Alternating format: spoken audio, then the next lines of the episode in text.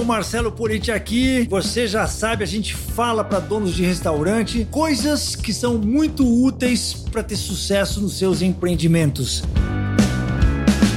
Vamos direto ao assunto que nos interessa. Pessoal, seguinte, Eduardo Olivio, ele fez a mesma escola que eu de hotelaria na Suíça. Ele teve um background lá atrás, tá? Depois o rumo dele é, é, foi bem diferente do meu, vocês vão reparar nessa entrevista. Você teve um background lá atrás, ele era meio surfista de Ipanema, no Rio de Janeiro, ele trabalhou um pouco é, na hotelaria, a família dele era dona de um dos maiores hotéis do Rio de Janeiro, ele vai contar um pouco dessa história, mas logo ele enveredou para o mundo do empreendedorismo gastronômico e eu sempre acompanhei de perto essa jornada, essa trajetória fantástica dele. Vocês vão reparar que o Dudu é um empresário diferente dos que você conhecem. Dudu, seja bem-vindo. Fala, Marcelo. Beleza, cara? Prazer. Prazer estar aqui com você. Tudo bom? Dudu, vou logo te, te metralhar com essa primeira pergunta. Eu falei que eu considero você um empresário diferente. O que, que você mesmo acha que você tem é, de, de, diferente com relação aos outros empresários que você conhece? E agora não estou falando só de gastronomia, tá? Estou falando, você é um empresário grande, eu quero saber com relação aos outros empresários protótipos, vamos chamar assim, que a gente conhece. Bom, é hiper fácil, né? Mas eu vou dizer logo direto, é porque eu tenho uma mente brilhante entendeu? Dependendo aqui do ângulo, ó, brilhar mais ou menos. Então eu realmente tenho uma mente brilhante, já dizia meu sócio. Hum. E, porra, você tem uma mente brilhante. Não, mas talvez o, o, o que seja um pouco diferente comigo, que não é muita coisa, mas é que eu já quebrei. Hum. Eu já quebrei, hum. tive câncer, e aí a coisa fica um pouco mais é, focado no que realmente é importante, o que com certeza não é o dinheiro. É, e a gente, por um momento grande, eu fiquei muito focado no dinheiro e que levou a gente a quebrar. Hum. Então, que você lembra os primeiros restaurantes que a gente teve, o meu negócio lá era querer ganhar dinheiro. Lembro bem. É, era o Guilhermino, o Bartolomeu, aí depois teve o Estação, que é onde começou o Espoleto. Então, é, eu queria ganhar dinheiro. E isso normalmente já é difícil, você ter uma cultura onde você foca nisso. Agora, você em restaurante, o teu foco ser ganhar dinheiro é muito mais difícil.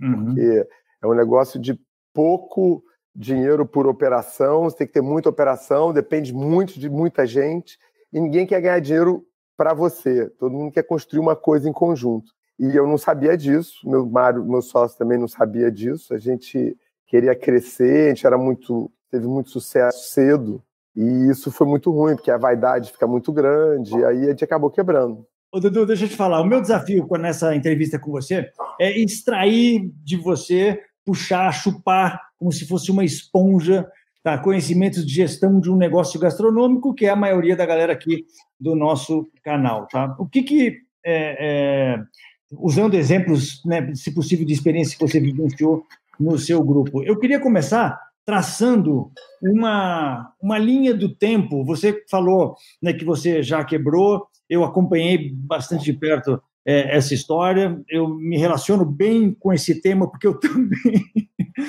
já tive lá, me relaciono também com a história do câncer, porque eu também é, já estive lá, mas eu queria traçar uma espécie de uma timeline, uma linha do tempo, desde que você começou lá atrás, para a gente ir seguindo. Eu acho que essa história é muito fascinante para a gente perder os detalhes. Então vamos começar lá de trás. Você fez, você se formou na École de Roche em hotelaria, que ano exatamente? Rapaz, tem tanto tempo que eu nem lembro direito, mas acho que foi 90. 89, 90. Acho que hum. 90 voltei para o Brasil, ou foi 89 ou 90.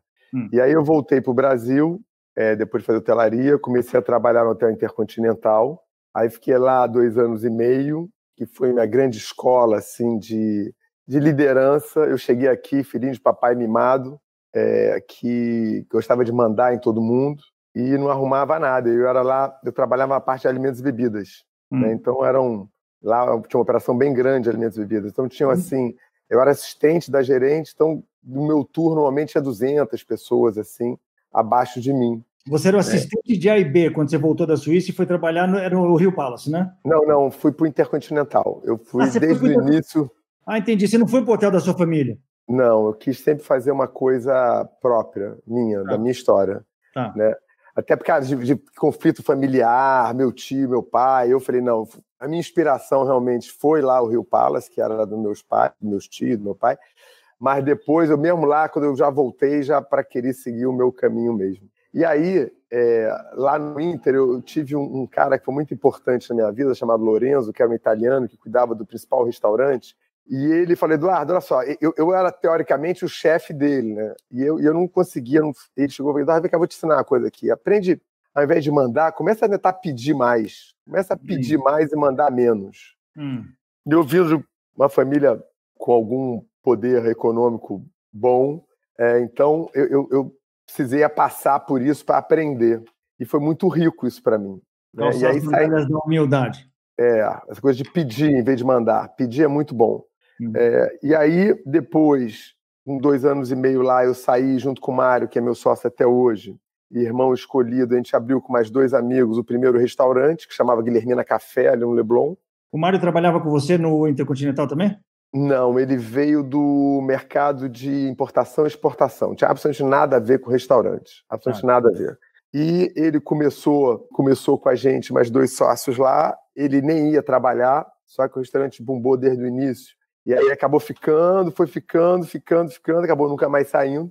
É, e aí a gente começou, como a gente conhecia muita gente, a gente era parte do próprio público do restaurante. Esse era o Guilhermino. Guilhermina, isso. A gente cresceu muito rápido. Então a gente chegou a ter em, em quatro anos, três anos, a gente tinha cinco restaurantes.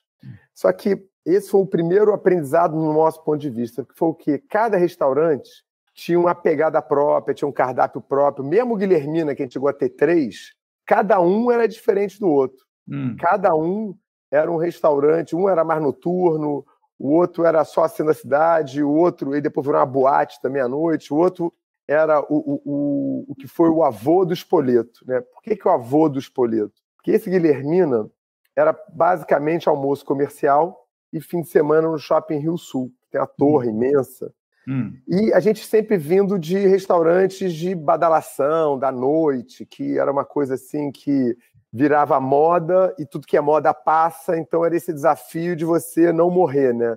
Você devia ter um, uma bombada muito grande, depois cair e, e com margens grandes. Né? E a gente foi para esse, esse negócio que era margem apertada, almoço comercial, e aí lá a gente aprendeu pela primeira vez essa coisa de você criar uma marca, de você construir uma marca. De aos pouquinhos você começar pequeno, com pouca venda. Então, quando ele abriu, sei lá, com seis meses, ele era disparado a pior venda de todos, nunca tinha aberto tão ruim quanto os outros.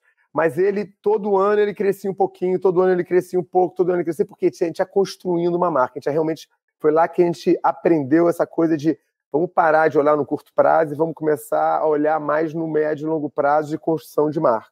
É, você falou que você tinha é, os, os outros negócios eram mais noite, mais balada, Isso. então tinha mais venda de bebida, portanto tinha uma margem maior, é, bombava mais porque tinha um monte de gente, mais do que a capacidade talvez de, de sentar do, do próprio espaço, mas você num, num, num, quando você abriu esse restaurante que era mais na hora do almoço, imagens menores, você viu nesse momento um potencial de evolução no mundo de negócios gastronômicos muito maior. Eu queria saber o seguinte: a cabeça de você e do seu sócio nesse momento, por que que, por exemplo, você pode crescer também um negócio de balada de bar e de margem grande e escalar isso ou não? Por que, que vocês foram por um lado e não foram por outro lado? Só me esclarece um pouco isso. Boa pergunta. Primeiro, é, a badalação é muito difícil de você escalar. Né? E, e, uma coisa também é que normalmente a badalação, que foi o nosso caso pelo menos, é, a gente fez muito baseado na gente, porque a gente por si só, na época, era parte do produto, que a gente era garotão, tinha 25, 26, 27 anos, e de, um, de uma galera que fazia parte do público-alvo, aquilo não era normal a, em 92 isso, né, até a classe média alta, assim, abrindo restaurante, abrindo bar, não sei o que, não era uma coisa muito normal aqui no Rio. Então, é, aquilo por si só era notícia. Como a gente não tinha muito conhecimento gastronômico na época, estava aprendendo tudo, é, aquilo que acabou que a gente começou a ser muito exposto, a gente como empresário da noite, restaurante e tal. E aí você cria uma coisa que é impossível de ser escalonável, que é você mesmo. Quando você faz hum. parte do produto, hum. é, é, é, muito difícil você escalar aquele produto, porque você tem que estar tá lá. Sim. E se você tem dois, três negócios iguais, como é que você vai estar dois, três negócios iguais toda noite? Você pode ter dois, você até se mata, mas você vai em todos, mas, mas não numa coisa assim de uma escala maior. E essa coisa também da noite, é, e de badalação, e de, de, de, uma construção muito rápida de marca, que, você, que, não é nem construção de marca, de sucesso muito rápido, é. que, eu não, que eu não considero isso construção de marca, é, você, você tem um pico muito grande consequentemente você operou muito mal, consequentemente sua comida não foi tão boa, consequentemente seu serviço foi tão bom, como você falou, ficou muito mais cheio que a capacidade. Então isso tudo, a experiência vai piorando muito, hum. né? A gente não entendia disso na época não, mas a gente entendia essa coisa de, de pico, porque quando a gente abriu o Guilhermina foi um pico muito grande, sucesso muito grande, quando a gente abriu o segundo restaurante, que também foi um sucesso, a gente já começou a perder gente no outro restaurante porque a gente já não estava lá. Hum. Pô, isso aqui vai cair, o Eduardo não estava aqui, o Mário não estava aqui, porque a gente estava vendo lá o outro. Aí, quando a gente abriu esse, esse, esse do almoço, é, é, uma, é uma energia totalmente diferente, né? Porque você tem. Eu costumava dizer que para construir marca de restaurante. Você tem que ir nos fundamentos, né? É, e, e, e o ideal para você escalar é você ter o almoço. Hum. Porque o almoço é um hábito de consumo. Quando você entra naquele hábito de consumo do teu cliente, você fica ali por muito tempo. Hum. Né? Porque é, é o almoço do, do, do, trabalho. E você ainda pode ter o almoço do fim de semana. Então, é, é uma coisa que você, no médio e longo prazo, você vai construindo realmente uma marca. E você vai aumentando a tua venda. Né? É engraçado porque é, outro dia estava conversando com um dono de restaurante também, que ela fala assim, não, porque eu sempre, quando eu abro, eu abro muito bem, depois cai para um outro patamar e eu sigo a vida ali. Isso é bem a cabeça de dono de restaurante, que eu era assim também. Né? Quando você abre um negócio de construção de marca, que é você pensar sempre no médio e longo prazo, você tem que estar sempre melhorando. Todo ano você tem que melhorar a tua venda, todo mês, toda semana.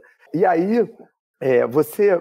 Eu me lembro que a primeira vez que eu aprendi sobre same store sales, né, ano menos um, né, o Espoleto já tinha quatro anos, a gente já, já devia ter umas 40, 50 restaurantes. E mesmo assim eu não sabia que era ano menos um, comparáveis, mesma base, eu não sabia o que era isso. Uhum. Né? Eu fui aprender isso com a Dominus. Hum. Que era o quê? Medir tudo o tempo todo. Gestão americana.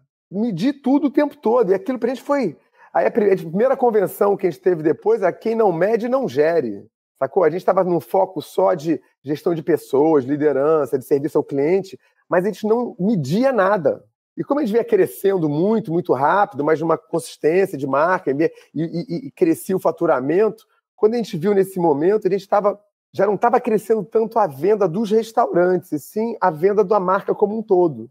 Hum. E aí a gente começou a trabalhar e você estava o tempo todo construindo o crescimento da marca, o crescimento da experiência. Então, por exemplo, quando a gente abriu os restaurantes antes, é, o, o, o produto que o cliente ia ter um ano depois era aquele produto que a gente inaugurou, talvez com uma parede pintada diferente, talvez com um outro produto, mas a gente não estava melhorando aquela experiência o tempo todo. A gente nem achava, a gente nem sabia o que era experiência, entendeu? A gente uhum. queria. Aquilo era o restaurante, que a gente abria um outro restaurante, que abria um outro, cada um de uma maneira diferente. E é muito mais difícil. Eu me lembro que a gente chegou a ter sete restaurantes, né? cada um diferente do outro, mesmo alguns com as mesmas marcas, mas tudo diferente. Eu tinha uma moto. E era uma loucura, porque eu ficava, sei lá, eu visitava três, quatro restaurantes por dia, e que era uma loucura, e cada restaurante eu tinha que para mudar o chip, porque aquele é. restaurante era muito diferente do outro. Uhum. E aí você tem muito pouca sinergia.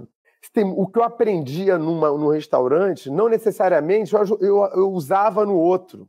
Hum. Então, lógico que tinha aprendizados mútuos, mas muito menos. Entendeu? Então, é, é, era, dif... então era muito mais difícil, sacou? É, aí é muito mais difícil você gerir um negócio desse. E, e, então, essa coisa de você escalar, e tem muita gente que escala é, com vários restaurantes, por exemplo. Tem gente que escala hum. dessa maneira, mas não é a maneira que a gente escalou e não é a maneira que a gente sabe fazer. E se você pensar bem, é, com exceção de São Paulo, é, a cidade de São Paulo, poucos lugares do Brasil, acho que nenhum lugar no Brasil teria essa capacidade de realmente você crescer com vários produtos diferentes. Uhum. Porque é mais difícil de se gerir, então você tem que ter uma entrada de, de turismo muito grande para manter aquele negócio, porque a pessoa vai naquele lugar, depois vai para outro, cansa, e aí fica. Então você vê os grandes centros que tem um turista muito forte, é, Nova York, Paris, Londres, cidades maiores assim, você vê vários restaurantes, as pessoas tendo vários restaurantes na mesma cidade e repetindo aqueles restaurantes, mas são restaurantes que faturam muito por unidade. Hum. Coisa que só São Paulo tem essa capacidade, ou tem o Coco Bambu de Brasília. Você começa a ter um ou outro restaurante que realmente faturam muito numa cidade ou na outra. Porque não é fácil, entendeu? Então, é, é, é, é eu vejo muito dessa maneira. Para mim, é mais fácil você ter. Você constrói uma marca, desenvolve essa marca, aprende muito com essa marca, aí depois você pode até ir para outra marca. Mas desenvolve primeiro uma marca. Pelo menos assim que deu certo para gente. Quando a gente tinha várias marcas, é, além de pensar errado em nível cultural e, e ter foco em dinheiro, tinha essa dificuldade também de operação né, do negócio em si. E deixa eu te perguntar, que ano que era isso? Quando, quando estação, você falou que tinha sete, sete casas diferentes. Né? O, o que originou o, o Espoleto, a rede Espoleto, foi o Estação. Foi esse conceito que você falou que você começou a ver, essa questão da hora do almoço, começou a pegar as métricas dos americanos, começou a pensar em escalar um, um conceito X determinado. Nós estamos falando em que ano isso pré-Espoleto? Então, vamos lá. A gente só aprendeu métrica, gestão, assim, em 2004 tá? Que foi quando hum. a gente entrou para Dominus. Até então, até geria, tinha umas métricas. Tinha... A, gente, a, gente, se inspirou muito na Ambev, essa coisa de ter o sócio gestor. A gente sempre que tinha coisa do sócio gestor, mas a gente não sabia bem o que seria lá no nosso negócio. Mas a gente sempre tinha um sócio em cada restaurante, que era o sócio que tocava o restaurante. Hum. Tá? Sempre tivemos isso. Mas a gente pensava mais numa coisa de ser sócio futuramente da marca, que seria mais uma coisa da Ambev, que seria sócio é, do Garantia, que era na época uma referência para a gente e uhum. tal. Não tinha nada a ver com a gente, mas sempre foi uma referência. E isso foi uma coisa que no Brasil é, a gente nunca tinha muita referência aqui. Quem era o nosso maior ídolo? Eram dois, era o Peter do Outback, uhum. né, que era uma marca de fora, que já tinha Peter feito McDonald's. É, o Peter, que é maravilhoso, um cara sensacional, um mentor, um cara brilhante. E, e o Roberto também, que era do Viena, né, que hum. na época tinha sido o primeiro cara que que já tinha sacado essa coisa, e eu me lembro direitinho essa coisa de vaidade e querer fazer a coisa ali em 94, 95, quando eu vi o Viena Express pela primeira vez. Uhum. Aí eu falei assim, pô, esse cara aqui, ele bota estrogonofe de carne todo dia, ou de frango, sei lá. Era o mesmo cardápio todo dia. Eu falei, esse cara é maluco, cara. Pô, eu vou, vou ferrar esse cara. Eu vou abrir uma estação, que era o nome do estação, mas era, antes era só aquilo. E aí e vamos mudar o cardápio todo dia. Todo dia. E vamos abrir um do lado do outro e vamos quebrar, cara, vamos quebrar ele, porque pô, a gente é muito melhor do que ele. A gente vai ter culinária, a gente vai ter comida muito melhor, e não sei o que, vai ter charbroil. A gente, foi, a gente foi o primeiro cara a botar um charbroil na frente de todo mundo ali, o cliente escolhia, eu quero picanha, eu quero isso, quero aquilo. E era um inferno, né, cara? Era um inferno e o Roberto cresceu muito mais com o Viana Express que a gente. A gente abriu dois restaurantes e quebramos. Então, pô, cara, era muito melhor do que a gente, né, cara?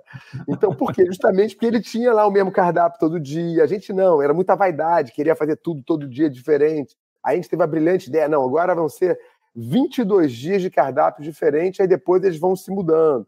Aí vamos ter uma jornada de uma coisa aqui, aproveita no outro dia, assim por diante. Mas era tudo muito complexo, entendeu? Era tudo muito complexo, muito difícil. Muito difícil. Cara, Edu, isso que você está falando, cara, é música é, é, para os meus ouvidos. Eu, acho, eu tenho certeza que a galera da, da que está nos escutando, ela, ela, eles vão extrair muito conteúdo daqui. Porque você conseguir fazer é, processos né, que sejam replicáveis, cara, é vida. Mas eu tenho certeza que a gente vai falar um monte mais sobre isso ainda ao longo da entrevista. Deixa eu só é, entender direito a lição da quebra. Então, você falou que em 2004 você, é, vocês começaram com Dominos, mas nesse momento, em 2004, você já tinha inaugurado o Espoleto, não tinha? Foi... É, então, foi assim, ó, de 92 a gente abriu o primeiro restaurante, em 97 a gente abriu o Estação, onde, o que, que era o Estação? A gente entendia que Ipanema, o Estação 2, né, que já era uma coisa maior, era. O primeiro estação foi um restaurante aquilo, que é esse que eu falei, que ia quebrar lá o Viena. E a gente hum. achou um ponto em Ipanema que era imenso. 600 metros quadrados. Aí a gente falou, pô, em vez de fazer só um restaurante aquilo, vamos pegar uma ideia que eu tinha visto lá em Toronto, que era um, um, um Le Movenpick, Movenpick, hum. Suíço, só que tinha no Canadá, em Toronto, e uhum. que era Le Marché o nome, que era, que era do Movenpick, se chamava Le hum. Marché. Ah. Eram 3 mil metros quadrados, onde tinha umas 10 operações diferentes, eram sensacionais. Eu lembro que na época, isso em, em 94, 95, eles faturavam 50 mil dólares por dia, era uma coisa assim meio muito grande o negócio. E eu fiquei encantado com aquilo, mas a gente amarelou. Aí chegou em 97 e falou: não, agora a gente já tem uma capacidade de gestão, de ter várias operações. E aí, hum. dentro do, do, desse, desse restaurante, ele falou: vamos entender a gente. Como Mas sendo... você amarelou com o quê? Não entendi. Amarelou com o quê? amarelou de fazer muita operação ao mesmo tempo, tá? Ah. Dentro do mesmo lugar, tá? Que era muito tá. difícil de operar. Esse Le Marché era um conceito que tinha várias mini operações gastronômicas dentro de um mesmo espaço, que era exatamente o que você é, tentou fazer no, no, no estação. É, mas não eram bem mini, eram grandes operações, mas era, mas era muito integrado, mas era grande. Tinha uma, uma área grande só de grelhados, uma área grande só de peixe, uma área grande só de batata rosti, uma área grande de bar, uma área grande de salada, uma grande, sabe? Era, era tudo área grande de tudo, onde tudo era meio integrado. Era incrível o conceito. Mas não escalou, não. Depois eu vi que eu acompanhei eles uns tempos, depois não conseguiu escalar, não. Ele fez até modelos menores, mas não escalou, porque é muito complexo. E aí a gente fez esse restaurante, onde tinha uma sorveteria, um café, o Estação, que era a âncora, assim, que era um restaurante aquilo bem grande. E aí tinha no segundo andar, tinha uma barca do PP de sanduíche, um japonês, e tinha hum. um espoleto, que era um quiosque de 12 metros quadrados, que foi onde foi o piloto do Espoleto. Né, onde já chamava Espoleto? Já tinha a marquinha Espoleto lá em cima? Já, já. Cada quiosquezinho tinha uma marca, que a gente queria que o cliente ele, ele não se sentisse indo no mesmo lugar todo dia. Entendeu? Então, essa era a ideia. Essa era a ideia. E como foi a quebra? Foi justamente por causa desse negócio que ficou muito grande, o investimento foi muito alto e mais difícil ainda de operar. E aí a gente o que estava ruim ficou mais difícil. Aí teve uma crise, acho que da Rússia, uma o crise da, acho que foi da Rússia, aonde aí tudo ficou mais caro, o dólar disparou, ficou tudo meio difícil, as proteínas subiram muito. E aí é, a gente teve um momento muito desafiador, tá, a, gente, a, gente, tomava muito dinheiro, né? então a gente tomava, a gente tinha uma vaidade muito grande, a gente achava que era super-homem, então a gente tomava é, é, dinheiro para fazer restaurante a 5,5% ao mês. Ao mês. Caramba! Ao mês. Hum. Ao mês. Então, não dá, né? Qualquer coisa é 5,5% ao mês. cara, você tem que ter uma rentabilidade de, cara, é, de 10. Não dá. É, não, maluquice, não dá. Aí a gente quebrou, aí a gente quebrou. Então a gente quebrou entre 97 e 98. Hum. A gente estava tecnicamente quebrado. O que, é tecnicamente quebrado? A gente está quebrado, mas ninguém sabe. Né? Hum. Então, o, o, o, o banco aí não te dá mais crédito, mas não te protesta ainda, os fornecedores continuam a te dar crédito. Então, era assim, é, a gente aprendeu que, pô, ao invés de ficar todo dia falando para o fornecedor que a gente não tinha dinheiro, é vamos pagar um dia por semana, o dia de pagamento, falar, não temos dinheiro, mas vamos pagar aqui, e aí a gente dava 10 cheques para frente. E aí assim a vida seguia. Era, cada semana a gente pagava e ia, ia, ia. Aí, nesse momento emocionante, o Mário chegou e falou assim: cara, tá na hora de a gente lançar o Espoleto como franquia. Falei, meu irmão, você tá maluco? Não dá, não dá, não, nessa hora não dá. Ele falou, quem tá maluco é você, meu irmão. A gente vai afundar aqui, isso aqui é o Titanic. A gente vai afundar geral. Temos que lançar agora. E aí ele, falei, ele falou, pô, então faz o seguinte, foca você aqui no restaurante, não deixa esse negócio afundar mais do que já tá. Eu vou fazer esse curso de franquia aqui. A gente fez um curso de franquia e lançou como franquia o Espoleto numa feira, que foi a última feira de franquia que teve no Rio, que por coincidência foi no hotel Intercontinental. Então eu estava jogando Sim. em casa. Então estava lá Sim. a galera acolhendo, todo mundo bacana. Uhum. Que foi isso? 99. Tá. Então, não, isso foi em 98. Você ter uma ideia, a gente recebeu a taxa de franquia que a gente assinou em dezembro de 98, a gente usou a taxa para pagar o 13 terceiro. Aí você vai falar, hum. pô, 13 terceiro, tudo bem, volta e meia, nego toma um, um problema, precisa tomar dinheiro para o 13 terceiro. Não, beleza, tudo bem. Aí, em maio, a gente assinou, não, em abril, a gente assinou a segunda franquia. A hum. taxa hum. de franquia serviu para pagar o salário. Do, do, outro negócio. Não, do nosso negócio todo, porque a gente não tinha mais dinheiro para nada. Estava tudo junto. Estava tudo junto. E aí a gente ia quebrar, já não tinha dinheiro para pagar o salário. Hum. Aí, duas semanas depois, é, eu encontro com o Tandy lá no estação, o Tandy era clientaço do Espolito. Uhum. Aí eu, eu, já tinha uma vez o Tandy Giovanni, né, aquele jogador de vôlei. Uhum. Aí, aí o, o Tandy, eu falei, pô, Tandy, lembra aquele dia que você falou que de repente um dia queria ser sócio, um negócio assim? Uhum. Falei, ele falou, sei, lembro, quero sim, vamos conversar então. Pintou um ponto no Rio Sul. Vocês querem conversar? Aí falou, ó, hoje é sexta, é, hoje eu não posso, que eu estou indo agora viajar para jogar o torneio em Brasília. Segunda-feira a gente volta e a gente vai, na, na segunda-feira à noite ou terça-feira, a gente vai para a Europa. Vocês podem na segunda, que a gente vai passar três meses correndo o circuito mundial lá na Europa, de vôlei de praia. Hum. Aí eu falei, não, peraí, vou ver se o Mário pode. Mário, hum. Mário, porra, consegui uma agenda aqui segunda-feira. Aí sentamos com os caras na segunda-feira e falamos assim, cara, ó, o negócio é o seguinte, estamos quebrado, estamos devendo um milhão de dólares na Ardor na jurídica. Vocês confessaram? Tudo. Eu devo 400 mil na física, o Mário deve mais 200 mil dólares na física. E, cara, estamos emburacando 50 mil dólares por mês aqui, tá um horror. Mas tem esse negócio aqui que a gente conseguiu pagar o ponto de 250 mil dólares em seis anos, que era a galera da Brascan lá que a gente conhecia, uhum. que era quem eu trabalhava lá no Intercontinental e a gente teve restaurante. que eram os donos do, do Rio Sul. Exatamente. Que eram os donos do Intercontinental. Exatamente, que era para onde eu conhecia a turma. Aí. O Arthur, exatamente. E aí, é, é, o Jack Delmar, né, o Jack Delmar, exatamente. Jack aí, Delmar. aí ele, ele, ele, ele falou, cara, o negócio é o seguinte, tem esse negócio, é, o deal é o seguinte, vai custar, não me lembro exatamente, vai custar 350 mil restaurantes, o ponto está dentro de 160 mil, seria 250 mil, a sociedade vai pagar 180 mil. Hum. Tá? Só que esse dinheiro do ponto, 180 mil em vez de ser 250, hum. Vai para mim e para o Mário, hum. na física.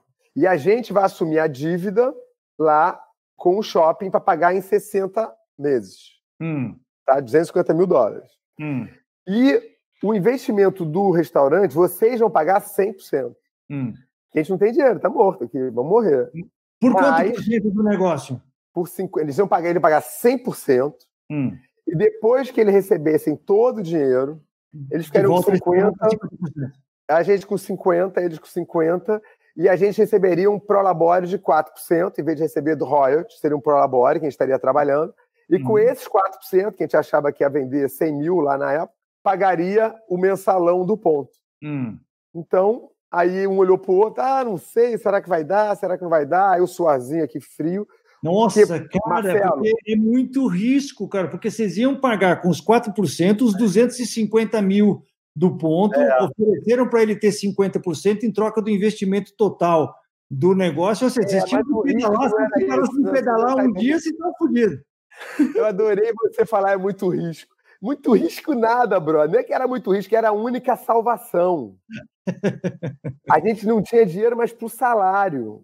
Hum. A gente não duraria, se eles não fechassem com a gente, a gente não durava três semanas. A gente ia ter quebrado, entendeu? A gente ia quebrar, ia ter quebrado. E não ia ter como pagar, não tinha nada.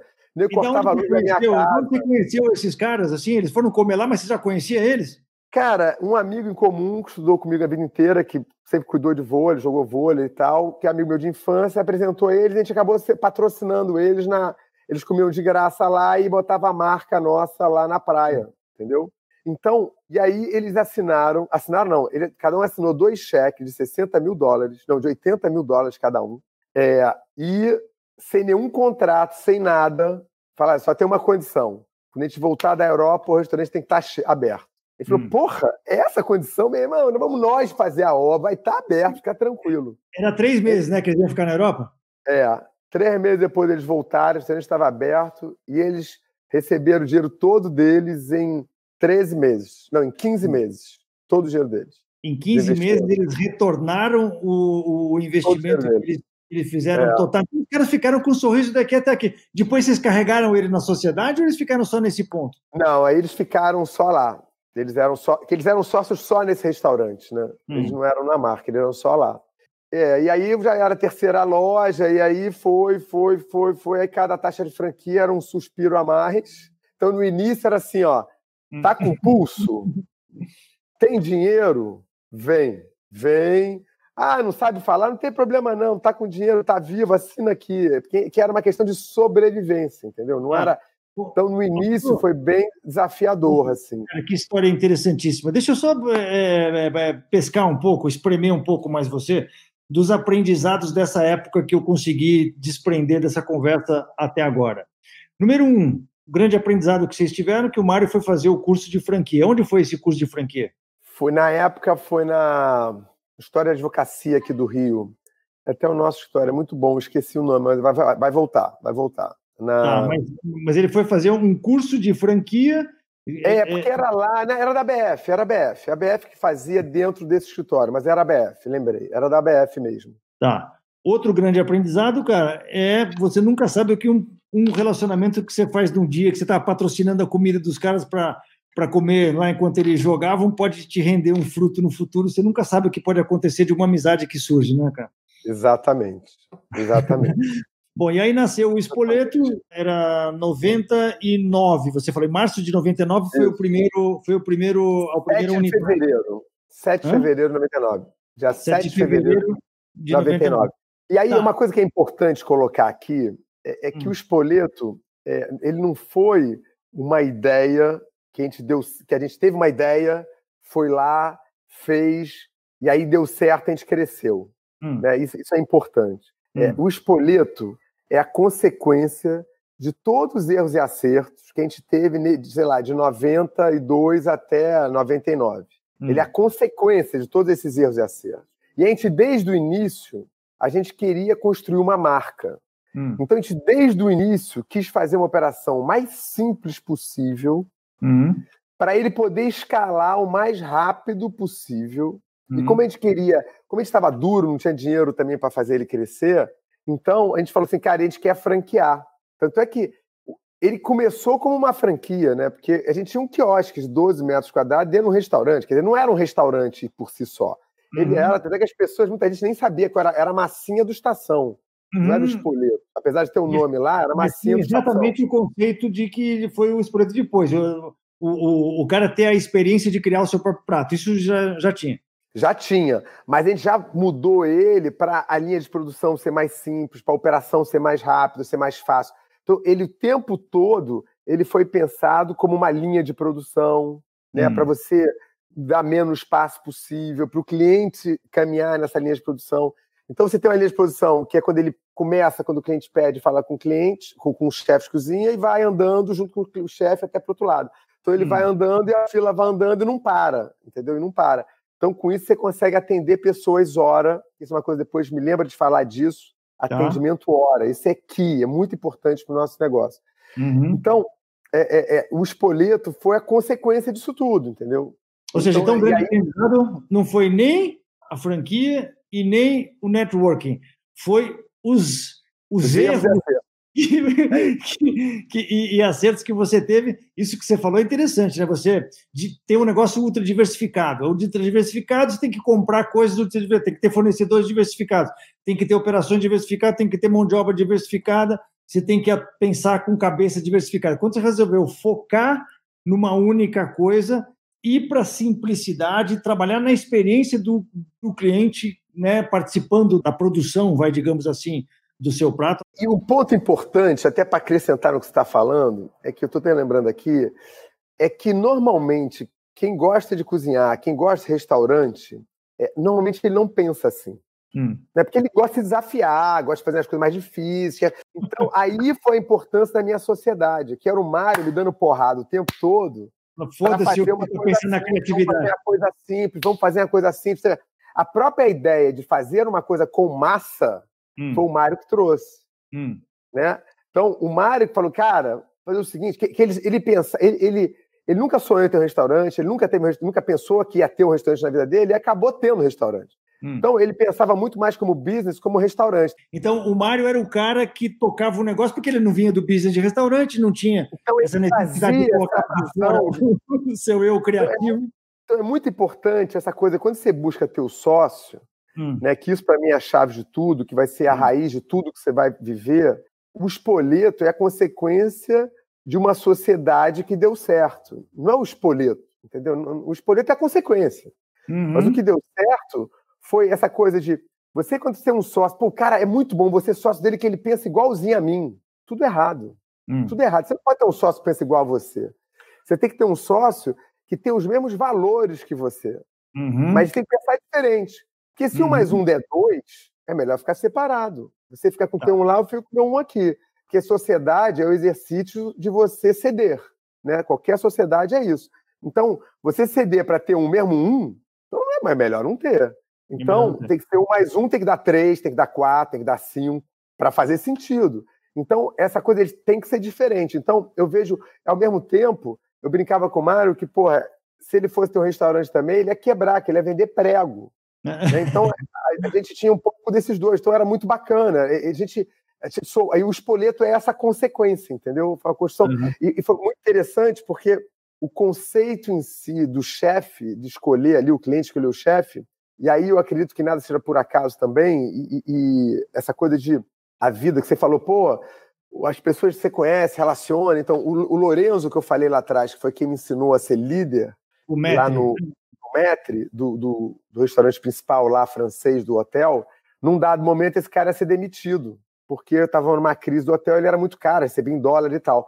Eu falei, cara, a companhia não pode perder esse cara. Esse cara me formou, formou uma porrada de gente, esse cara é muito bom. E aí eu consegui transferir ele para Miami, para o Intercontinental de Miami. E aí o Mário já tinha essa cabeça, vamos fazer uma coisa com massa, vamos fazer uma coisa com massa, e a gente não sabia bem como, até que a gente foi no Intercontinental de Miami, e ele tinha se inspirado no, no café da manhã de almoço, de, de, de Hotel Six que você faz omelete, tem presunto, champignon ali, queijo. É sempre a praça mais bombada, é sempre o local mais bombado é onde o cara está fazendo o negócio ao vivo.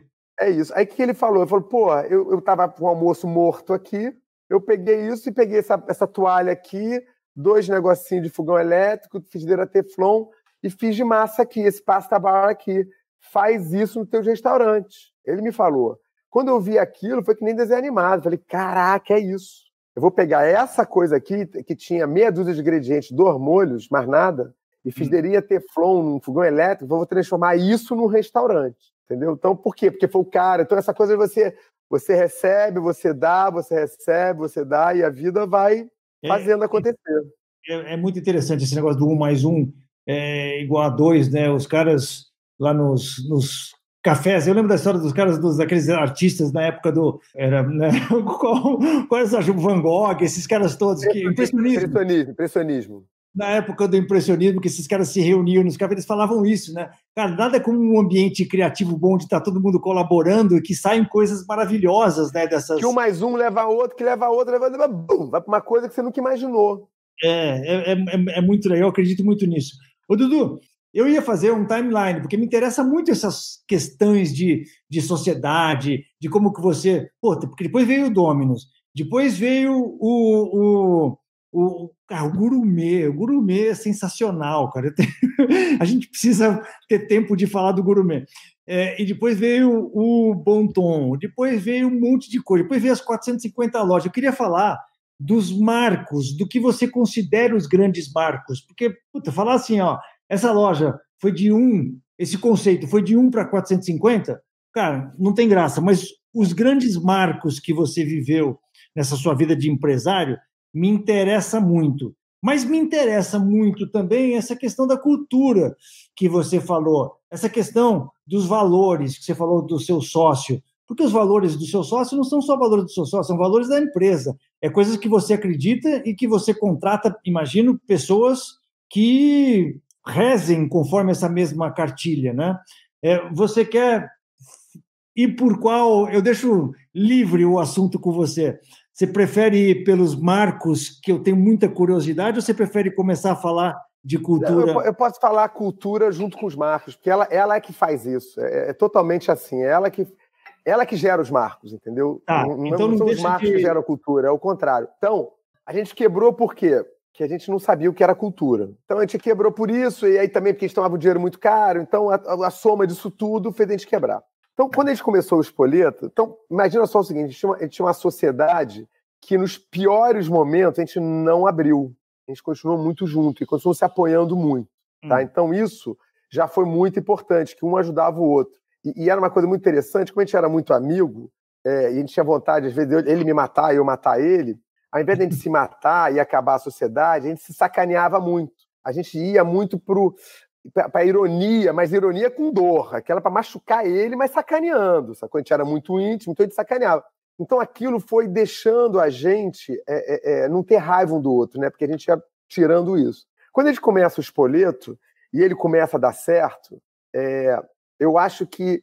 Por que, que ele começou a dar certo? Foi a primeira vez que a gente começou a focar nos nossos funcionários, a gente começou a fo focar nos nossos, como consequência, nossos clientes, e a gente queria fazer a melhor experiência do cliente possível naquela história. Então tinha pratos de porcelana, talher de inox, o ravioli que vendia no Copacabana Palace vendia com a gente no Espoleto. Então, naquele momento ali, tinha já um, uma, uma história, um, tinha realmente um produto, uma experiência bacana. Mas não foi isso que fez sucesso. O sucesso foi a cultura, que era focar nos funcionários. Então, por exemplo, é, a gente desde o início tinha meritocracia para todo mundo. Então, a gente alinhava o copeiro ganhando sobre o lucro junto com todo mundo. Então, isso era muito importante. Para o cara entender que não adianta vender muito, porque nossa margem de restaurante é apertada. Então, é vender muito, mas fechando torneira de água, fechando torneira, não tendo desperdício. Então, eu, eu costumava dizer que funcionava muito bem, que é para explicar para a galera, ó, o restaurante é uma torneira de água.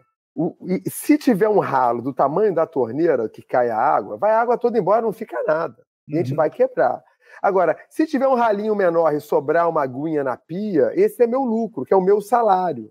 Se eu, se eu parar de pagar aqui, você vai ficar aqui? Ah, seu Eduardo, adoro o senhor, mas depois do segundo mês eu vou embora. Falei, então, o lucro é a mesma coisa. Se eu não tiver lucro, eu vou embora, porque eu vou quebrar. Então eu preciso que todo mundo construa isso juntos. Mas isso é a consequência. É a consequência de ter uma coisa maior.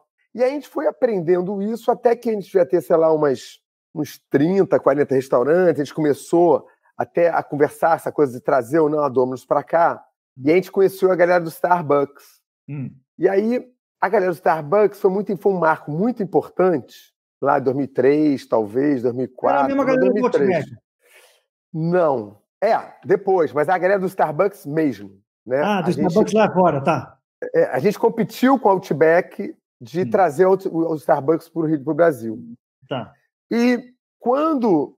É, é, e foi muito interessante, porque quando a gente foi para São Paulo, o Luiz Felipe, que você conhece, que foi nosso sócio em São Paulo, ele, a gente ficou negociando muito tempo lá em 2000 para levar para São Paulo, não sei o que, papá, até que ele, pô, fechou. Aí a gente ficou brigando uma semana negociando, aí, ele me ligou, cara, eu acabei de ler um livro aqui que é, é, é a história de tudo aquilo que você estava falando, que era a história do Starbucks, uhum. que era cultura, focada em funcionário, não sei o que, papapá. E aí quando eu li o livro, eu falei, caramba, é possível. Do Howard Schultz. É, construa-se um império de xícara em xícara, uma coisa assim, uma marca, é. uma coisa assim. Uhum. E aí eu fiquei assim, cara, é possível, então a gente não está maluco. Né? Aquilo tudo que a gente estava buscando é possível. Né? E aí a gente começou a acreditar nisso, e aí teve um momento muito marcante que foi a entrada da primeira equipe de São Paulo, ou seja, a primeira internacionalização do Espoleto. A gente já tinha é, 11 restaurantes aqui no Rio, e a gente abriu o primeiro em São Paulo dois em São Paulo, já abriu seguido assim.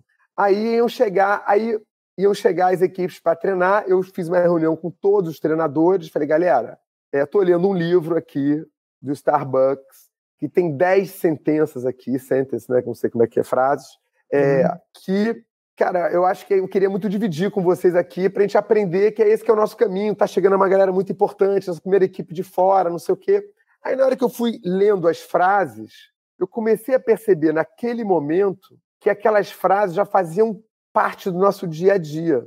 E ali foi um momento muito marcante para todos nós, porque ali a gente começou a ver que a gente de fato tinha uma cultura e que era uma cultura que tinha muita chance de vencer, porque hum. o Starbucks tinha uma cultura parecida e vencia.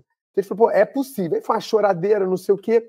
E teve uma frase desse livro, que é a que mais me marcou, que é mais do que você vencer na vida, que era o meu pensamento anterior, né? Vencer, ganhar dinheiro e tal, é você cruzar a linha de chegada com o máximo de pessoas possíveis. Hum. E, e, isso é um mindset muito diferente. Né? Eu fico até arrepiado até hoje, porque é. muda tudo. É, é, muito diferente você pensar assim. Total. Sacou?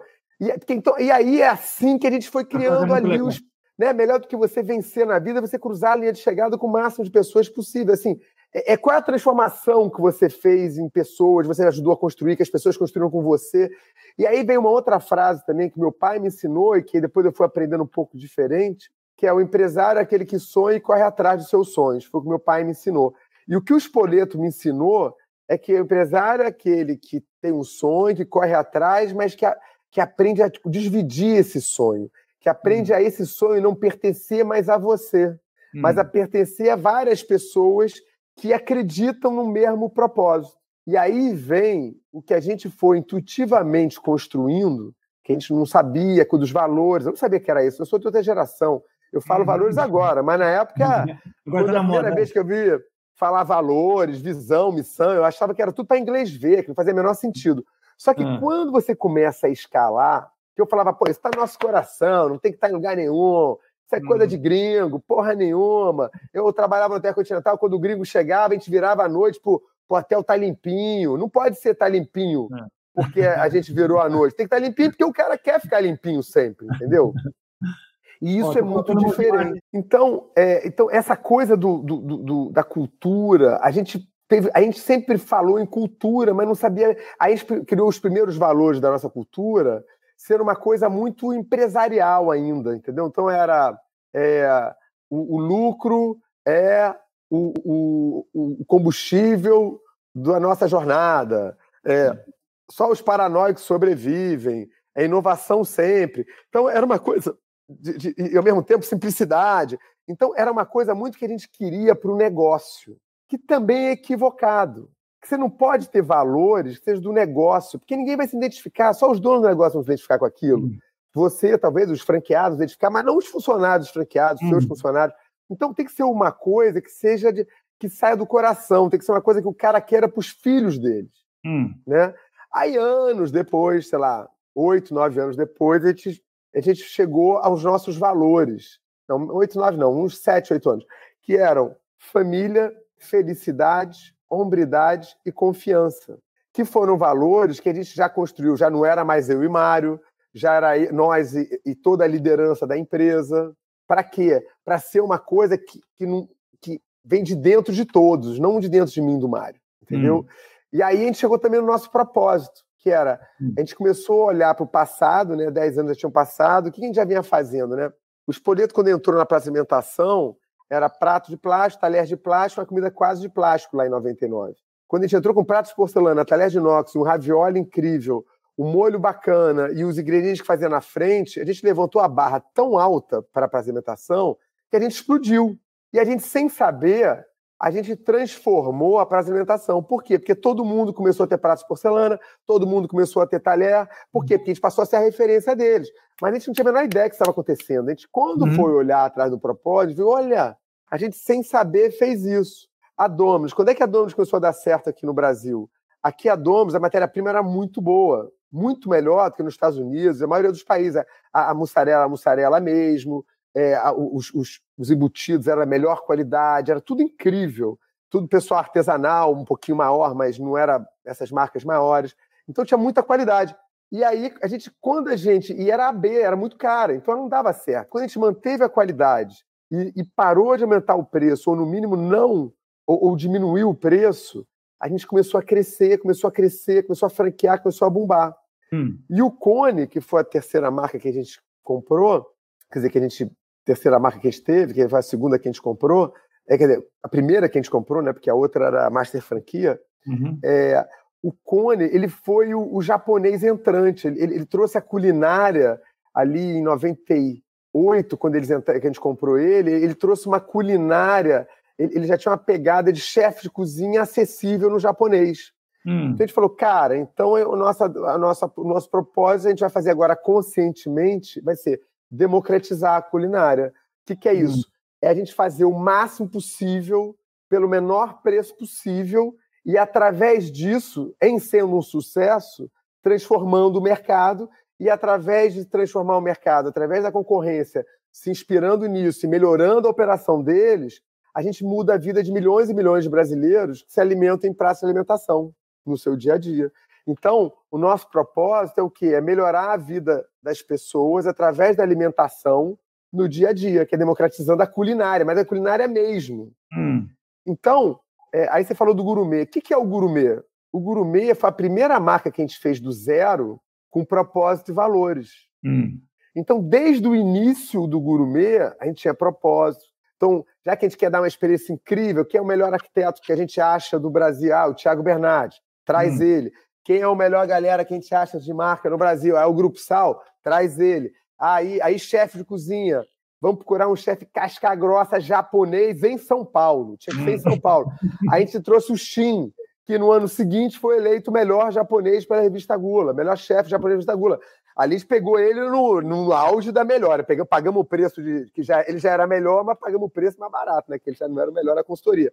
Então a gente juntou um time incrível para fazer o gourmet e todo mundo sabendo que é o nosso propósito. Não, tem que o Shin tem que ser uma comida muito bacana, mas que eu consiga executar com escala, porque ele vai ter que ser barato.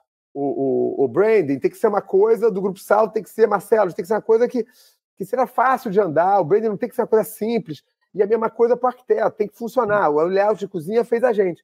Então, ali foi o, o primeiro momento que a gente estava testando o nosso propósito. Que propósito ele não nasce com. Ele até pode, ele nasce do coração, da sua cabeça e tal.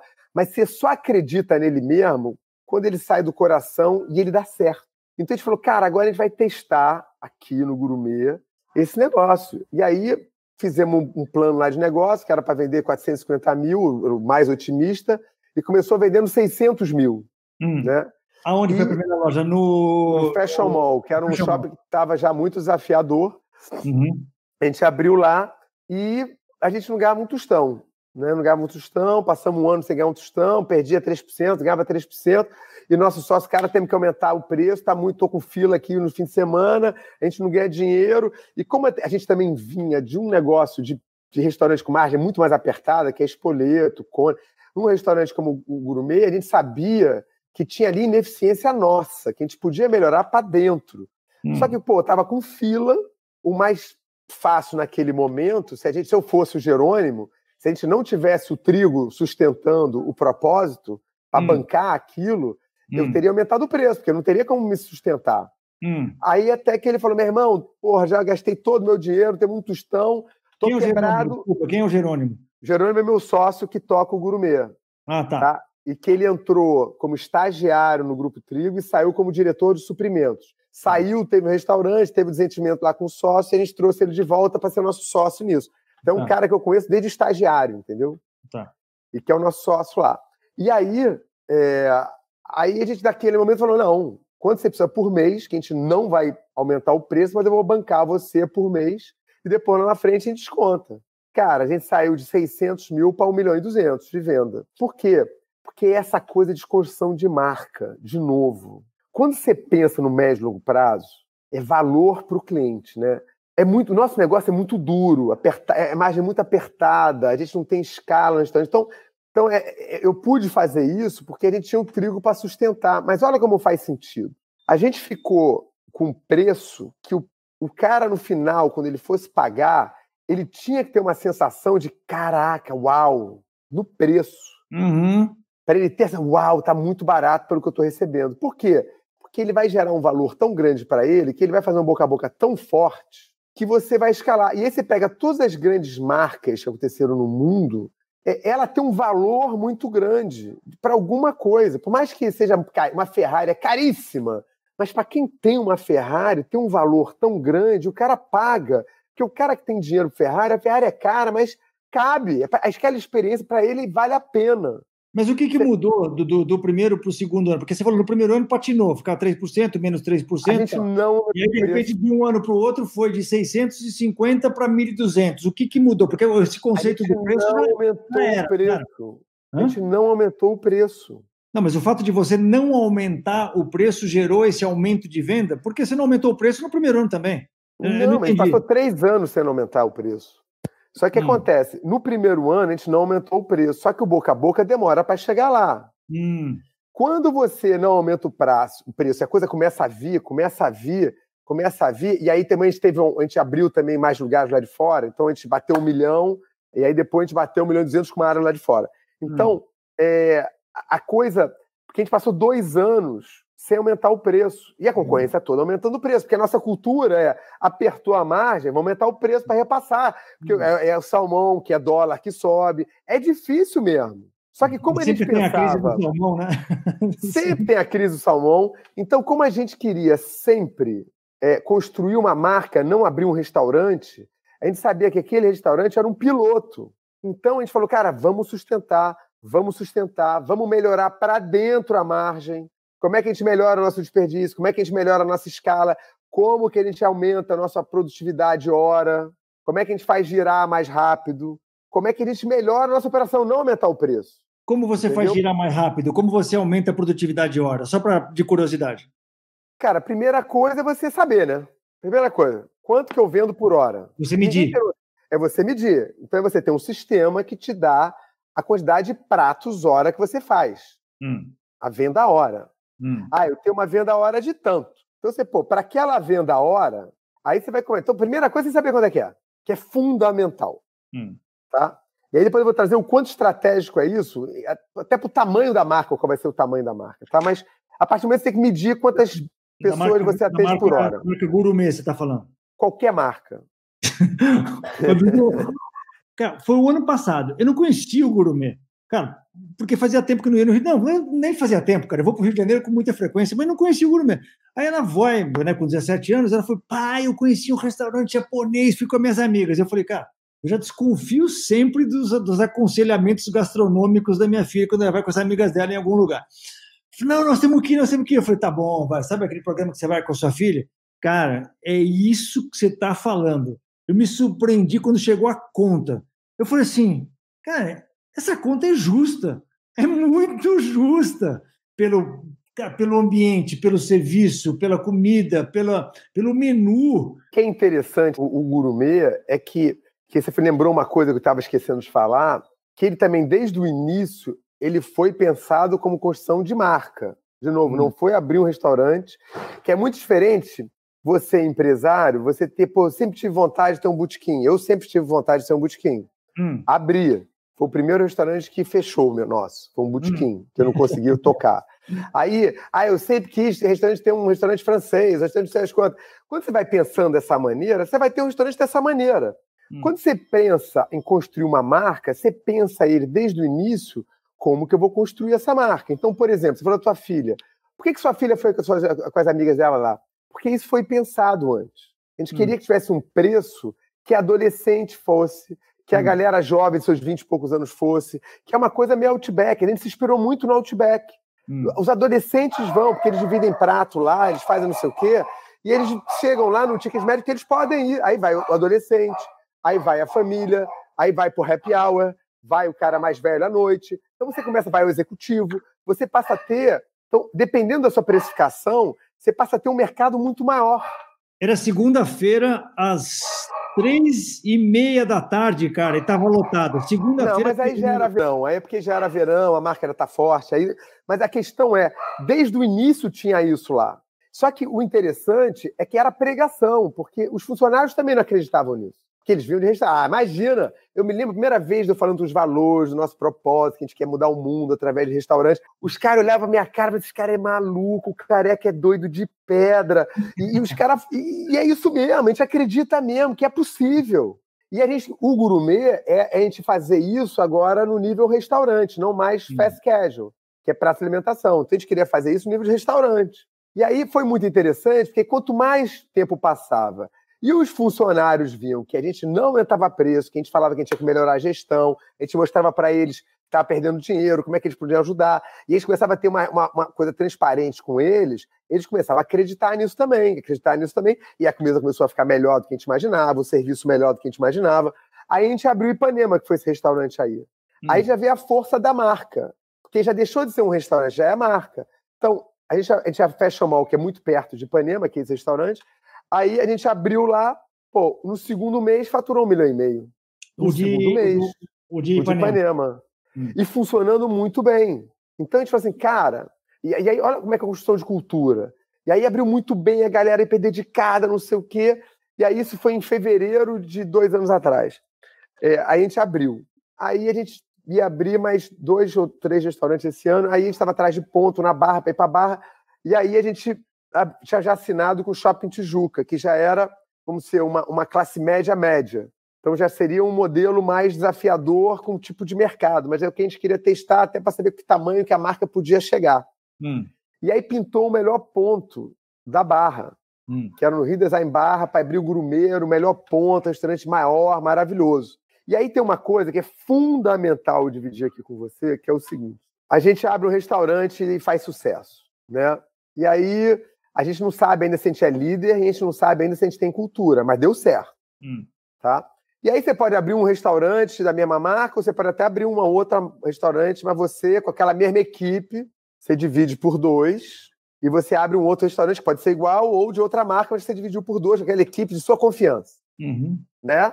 A central. Aí você tem ali. Você ainda não sabe se você é líder e se você construiu cultura. Mas você vai todo dia nos dois restaurantes, você gere lá a galera, a coisa vem dando certo.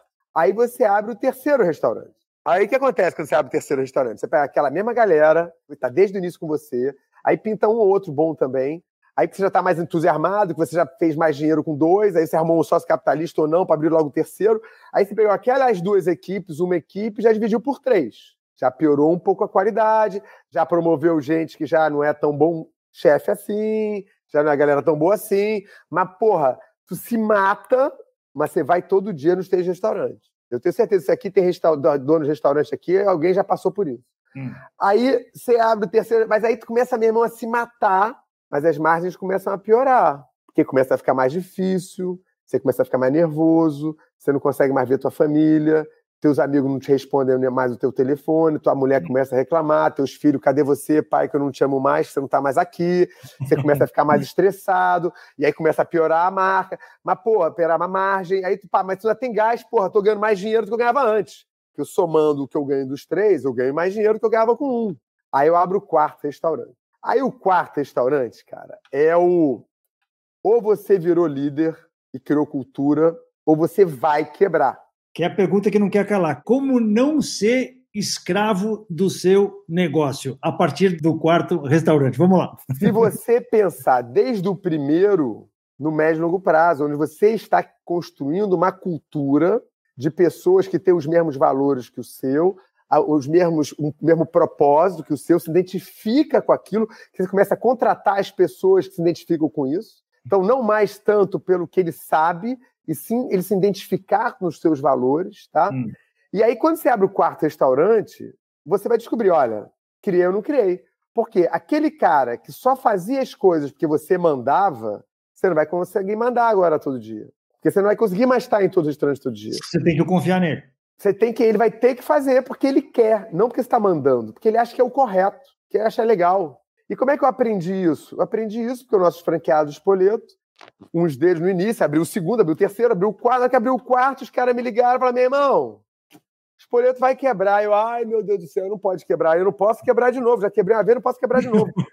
Aí aquele, não, porque essa marca agora é uma merda. Porque, pô, eu ganhava muito mais dinheiro com um restaurante, com dois, que agora com quatro.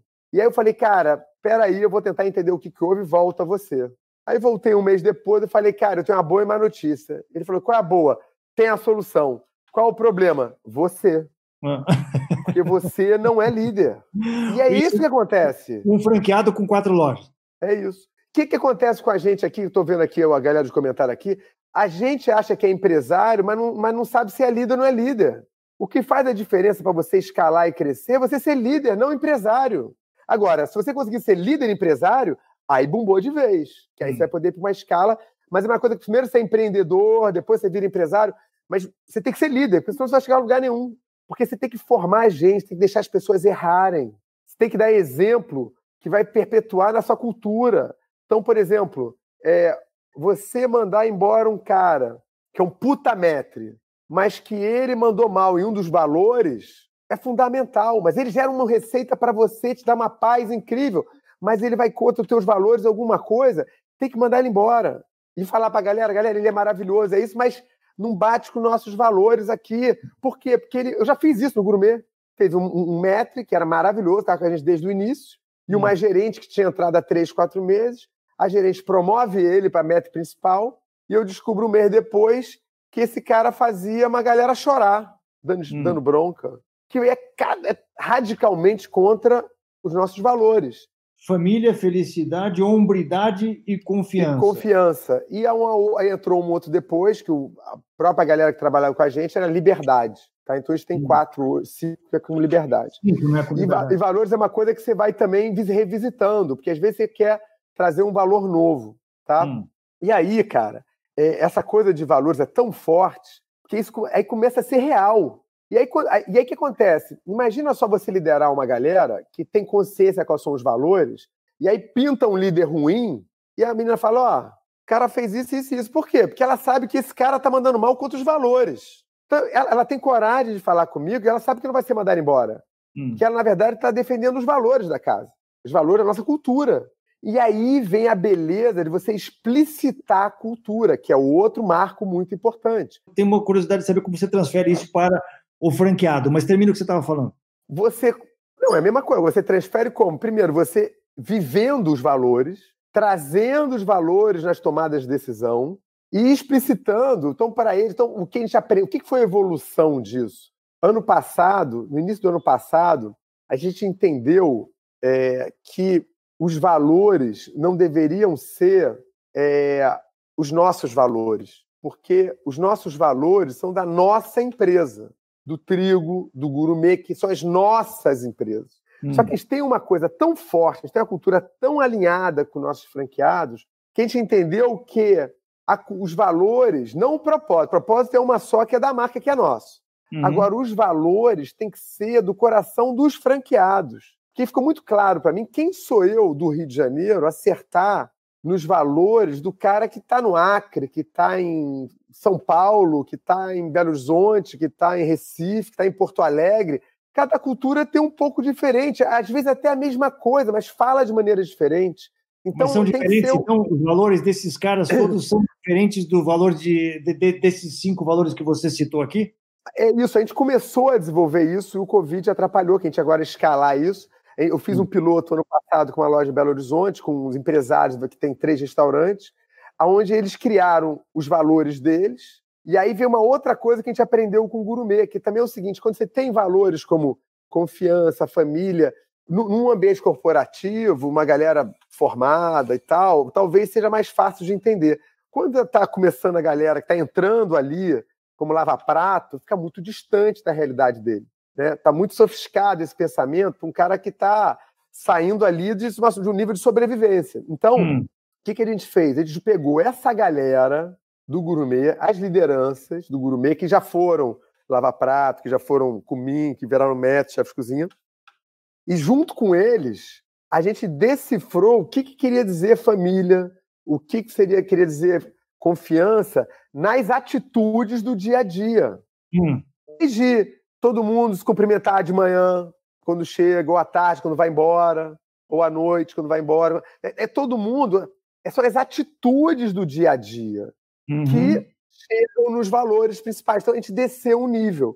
Então ficou muito, muito mais próximo, muito mais real para eles. Uhum. E aí uhum. ficou muito mais forte. E a gente fez com, com eles, e interessante é que dos valores do, desse meu franqueado, três ficaram iguais aos nossos. Uhum. Porque eles se identificam com aquilo. E dois, é o que eles se identificam, que é muito próximo dos nossos, mas é o, é o, mas é o deles, entendeu?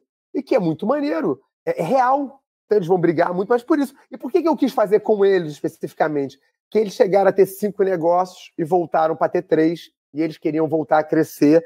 E três, eu falei, galera, a única maneira de vocês crescerem é você revisitando a cultura, a sua cultura. Porque apesar de você achar que tem uma cultura boa, que eles vieram de dentro do trigo, é, então eles sabiam de montar cultura, mas eu não vi na prática do dia a dia, porque era um modelo novo do Espoleto que a gente estava inaugurando lá, e eu fiquei um mês e meio lá dentro desse restaurante, eu vi que não estava acontecendo no dia a dia, porque a cultura que eles achavam que tinha, não tinham, e eles tinham já visto isso na prática, porque eles tinham crescido, não tinha dado certo, tinham voltado a três restaurantes, que é o limite que você consegue gerenciar ali sem ter uma cultura muito forte, entendeu? No então, quarto já precisa ter implantado. É, porque não dá, não, é, é, é real, é, quatro, é, né? físico. É físico. E, é, e, é interessante, porque quando a gente fica claro isso, a mesmo a gente sabendo, quando a gente foi para os Estados Unidos, a gente deu o pulo do segundo para o quinto restaurante um ano, e a cultura não estava certa, cara. Deu tudo errado. Não funcionou. Deu ruim lá. Por quê? Porque a gente achava que tinha cultura e não tinha. a liderança de fato não exerceu da maneira que a gente uhum. imaginava que exercia. Já o gourmet deu certo. E aí, por exemplo, quando a gente saiu para o segundo, para o quarto no mesmo ano, eu trouxe a liderança toda, falar, galera, ó, contei essa historinha do quarto restaurante, falou, quem vai assinar o cheque de fazer esse investimento são vocês. Se vocês quiserem, eu assino. Porque, se, o problema é o seguinte, vocês vão estar em desafios que vocês vão estar preparados, você vai promover gente que você não está preparado. Então, a gente tem que estar muito unido na tomada de decisão para ninguém reclamar de ninguém e a gente tem que ter dois focos, no cliente e na operação. Se tudo funcionar bem, depois a gente resolve a rentabilidade. Porque aí depois, já venda bem, cliente feliz, a gente vai resolver a rentabilidade. Então, isso tudo faz parte de construção de cultura. Né? É você, de fato, exercer estrategicamente as decisões com o seu time que vai exercer a prática daquelas decisões. Sacou? Se a gente tomasse decisão, vamos fazer e pronto, talvez não desse certo. É 50% do time não queria fazer. Os outros 50% do time queria fazer. E, obviamente, no debate eu dava força para os que queriam fazer, para convencer os outros. Né? Mas eu deixei eles convencerem os outros, que tinha que ser real. Cara, isso que você está falando é tão interessante, Dudu, porque é, quando a gente pensa em valores, né, é, eu falo muito isso no, no, no, meu curso, o Eng, né, especialista em negócios gastronômicos, eu tenho uma aula gigante sobre esse assunto de cultura e de valores, e a gente pensa nos nossos valores, né? É, o, o que, que você acredita que são os seus valores? Que as pessoas é, têm que rezar conforme a cartilha dos valores que você acredita para você e que você quer ter pessoas que, que, que pensem né, dessa mesma maneira. É, mas o que você está falando é um passo muito além disso. É um, os valores que emanam do conjunto, que não necessariamente são os seus. Né? Isso é forte é, muito. É tirar o ego, é tirar o ego da história. Tirar o ego Pô, da frente. Porque o ego levou a gente a quebrar, o ego levou a ter câncer, sacou? O Mário teve a doença do Michael Jackson. Então, hum. que gerou, gerou a quebrar, gerou ter estresse, e o corpinho acaba sentindo, sacou? E aí, trazendo para o momento que a gente está vivendo aqui, que é muito interessante, você imagina, olha o que é uma força quando você constrói um negócio pensando num propósito, pensando no médio e longo prazo. A gente não estava querendo abrir um restaurante. Foi a mesma coisa que a gente pensou com o, com o Espoleto lá atrás, só que agora com muito mais consciência, né? com muito mais conhecimento, com muito mais experiência. E podendo, que foi uma coisa magnífica também, ter pessoas tão boas quanto a gente, ou melhores que a gente, para ajudar a construir. Hum. Foi o que a gente aprendeu lá no Espoleto dos Estados Unidos. A gente trouxe.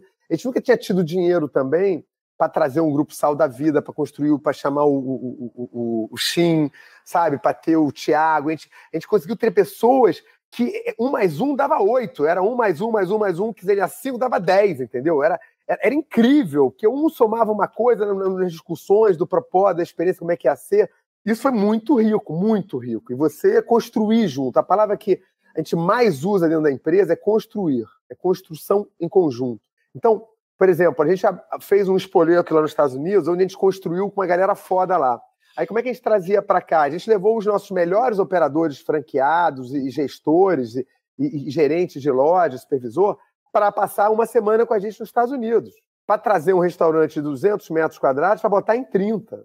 E saiu muito melhor do que o meu sonho mais otimista. Hum. Muito melhor. E que acabou no ano passado, imagina, aquilo que eu falei de construção de marca, né? você está o tempo todo querendo construir, melhorando, melhorando, melhorando.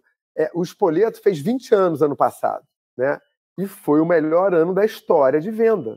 O melhor ano da história. Por quê? Porque a gente mudou, os valores estavam muito raizados já há muitos anos, a gente multiplicando cada vez mais. Um tempo lá, você falou em 2013, foi quando a gente teve uma crise muito grande interna, foi quando a gente virou empresa e perdeu os valores, a gente ficou distante dos restaurantes, é, a gente fez o maior investimento na fábrica, foi um fiasco incrível. A gente trocou o nosso, é, é, é nosso RP, o sistema da rede, e que passou uma semana sem medir nota fiscal, então era refranqueado, fechando restaurante sem mercadoria. Porra, olha que loucura. Então, 2013 deu tudo errado. Deu tudo errado. Por que, que deu tudo errado? Porque a gente, começou a gostar mais da empresa do que do negócio restaurante. A gente, a gente virou empresário de restaurante. E não o restaurante líder de restaurante. Ele se perdeu ali. Eu me perdi ali, principalmente. Né? Eu era esse elo do restaurante, só que comecei a gostar desse lado empresário. E aí o equilíbrio, que era o Mário, de visão para frente, como é que é tal, comecei a gostar de ver isso também e desconectou dos restaurantes. Hum. E ali foi um puta erro. A gente começou ali a aprovar a qualidade de produto ruim, a gente começou a perder no menos um de venda, tava tudo ali, tava era o início do fim, 2013. Você Só teve que... alguma ajuda de fora para voltar a, a real, para ter essa mudança de, de, de mindset? Cara, não, a gente conseguiu ver a gente mesmo de dentro para fora, a gente viu que estava errado. É, eu me lembro que teve uma vez que era o, o, o, Daniel que tocava 43 restaurantes pop próprios. Se quatro é difícil, imagina 43. 43 restaurantes, não, é 42 restaurantes próprios. E aí ele estava todo de cabisbaixo, andando no nosso escritório, o escritório tinha 1.500 metros quadrados de escritório, olhando aquele cara no cabisbaixo. Eu falei, o que, que houve? Não, nada não. O que, que, que, que houve? Não, nada não. O que, que houve? Não, nada não. O que, que houve, Daniel?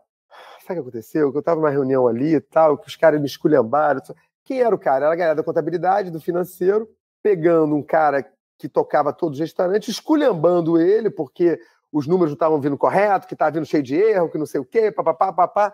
Ou seja, o, o, o, escritório passou a ser mais importante que os restaurantes. E ali ficou muito claro. Que, e aí ele ainda tentou reagir, falou: pô, tô eu sozinho aqui, tem seis caras de vocês, e eu que pago o salário de vocês. Vocês, ao invés de estarem me ajudando, como é que eu melhoro? Olha, você está com problema aqui, eu já fui no teu restaurante, eu já vi que dá para ajudar de semana. Não, o nego só dando porrada no cara. Então ali a gente estava se perdendo, entendeu? A gente virou empresa como outra qualquer, não uma empresa de restaurante. E ali em 2013 a gente entendeu isso, a gente dividiu a empresa em três. A gente montou uma empresa de restaurante próprio, uma empresa de suprimento, uma empresa de franquia, porque a liderança ela sabia muito de muita coisa, mas nada muito profundo. E a gente botou a galera para conhecer profundamente e a gente começou a nossa sucessão naquele momento, depois juntou tudo e o Tom, que era o diretor de, de, de franquias, passou a ser o CEO da empresa toda, já toda junta de novo. E, e já todo um mundo. Cuidando desse, desses três. Cada um a área de suprimento, que a gente tem fábrica, tem distribuidora. Mas, então, o, o interessante é que aí a gente lançou uma campanha no Espoleto que era 5 mil corações. Que era quem são os 5 mil corações? São 5 mil funcionários a gente tinha que reconquistar os nossos 5 mil funcionários, restaurantes, os 5 mil os, os, os, corações dos nossos franqueados. A gente tinha que se reconectar com eles. E aí, numa convenção, a gente fala isso tudo, vê onde é que está errando. A gente sempre se expôs muito nossos erros, que isso é muito importante para construir cultura, porque aí fica fácil, a pessoa fica sem medo de errar. É e aí, é, vulnerabilidade. E aí a gente construiu com eles tudo que a gente tinha que melhorar de relacionamento, de foco. E aí a gente vai crescendo. E aí, em paralelo, a gente já há oito anos, a gente vai todo ano para a Itália com os nossos melhores operadores. O hum. que era uma viagem de prêmio. Não, nada a ver. Tudo, tudo. A gente vai tudo. A gente vai desde o norte até o sul, aí dependendo do ano, o fornecedor, a, a temperatura, a gente vai a, de Sicília a Veneza, depende. E aí, a gente pega um ônibus vai descendo. E é uma viagem. Por conta do Spoleto, né? Tem muita gente que de repente não sabe que o Spoleto é uma cidade na Umbria. É, maravilhosa, uma das cidades mais lindas da Itália, é um patrimônio da Unesco, é sensacional. Hum. E aí, uma coisa muito importante é que quando você vai para a Itália, eu nunca tinha viajado com todos os operadores 10 dias, pô, a gente ali se inspirando. Então, uma viagem que eu nem tinha saco para ir, que a minha gerente de franquia me obrigou a ir. Falei, você tá maluco, tem que ir, tem que ir. Eu falei, puta que pariu, já fiz essa viagem dez vezes, não aguento mais viajar. Foi magnífica, porque foi um encontro sensacional, que é você passar com os melhores operadores dez dias se inspirando na Itália. E aí deixou de ser uma viagem de prêmio e passou a ser uma viagem de trabalho, onde construção do futuro do espoleto. Então, todo ano a gente vai para lá e todo ano a gente melhora o espoleto. Então, Hoje, o molho do espoleto é feito com polpa do norte da Itália, de Piacenza, é, que é onde vem o nosso tomate. Tá? tomate. Aí, dependendo do ano, por exemplo, ano passado foi muito ruim é, é, é, a, a safra, então a gente mesclou mais com tomate brasileiro. Aí a gente começa a aprender que o negócio não é oito ingredientes, que quem inventou esse negócio fui eu. É para ter, hum. quanto menos ingredientes tiver, melhor. Só que a qualidade dos ingredientes tem que ser muito melhor. A gente deixou de ter é, é, ingredientes nas pistas frias do espoleto e a gente passou a ter receita nas pistas frias de espoleto. Então, antigamente, tinha um, começou com qualquer espoleto, é, é, champion em conserva, depois já era um champion em conserva da melhor qualidade possível, sem conservante e tal, mas continuava sendo em conserva. Hoje, no, nos espoletos novos, que a gente chama de minha cozinha italiana, é champignon fresco azeite de trufa. Azeite de trufa no espoleto, que é uma loucura. Que é por quê? Porque é democratização da culinária. Aí a gente vai lá, leva os franqueados para caçar trufa, que a gente já tem a escala grande, então gente, os caras recebem a gente, a gente vai lá, a gente vai pô, no azeite, aí o cara dá aula de azeite pra gente. Então, hoje o nosso azeite vem de perto de Firenze, lá de, de Florença. Aí o cara recebe a gente, é o segundo ano, é uma família que é um dos maiores produtores ainda familiar de azeite da, da Itália. Aí nossa massa vem de Campobasso, que é, é ao sul, sul de, de Roma, que é uma massa maravilhosa, que o cara tem um moinho há 90 anos, a mesma família. E aí você começa a entender que. E aí você vai levar, você leva o propósito para o outro patamar, que é o quê? É quando o ecossistema acredita. Eu fico até arrepiado aqui até hoje, porque é quando os teus fornecedores compram a briga. Uhum. Aí eu dei o livro do Simon Sinek para todos eles, para eles terem os propósitos dele lá, para fazer. E aí os caras começam a, a pôr. Golden Circle. É, exatamente, é o porquê das coisas. Aí o cara começa a querer fazer a história contigo, sacou?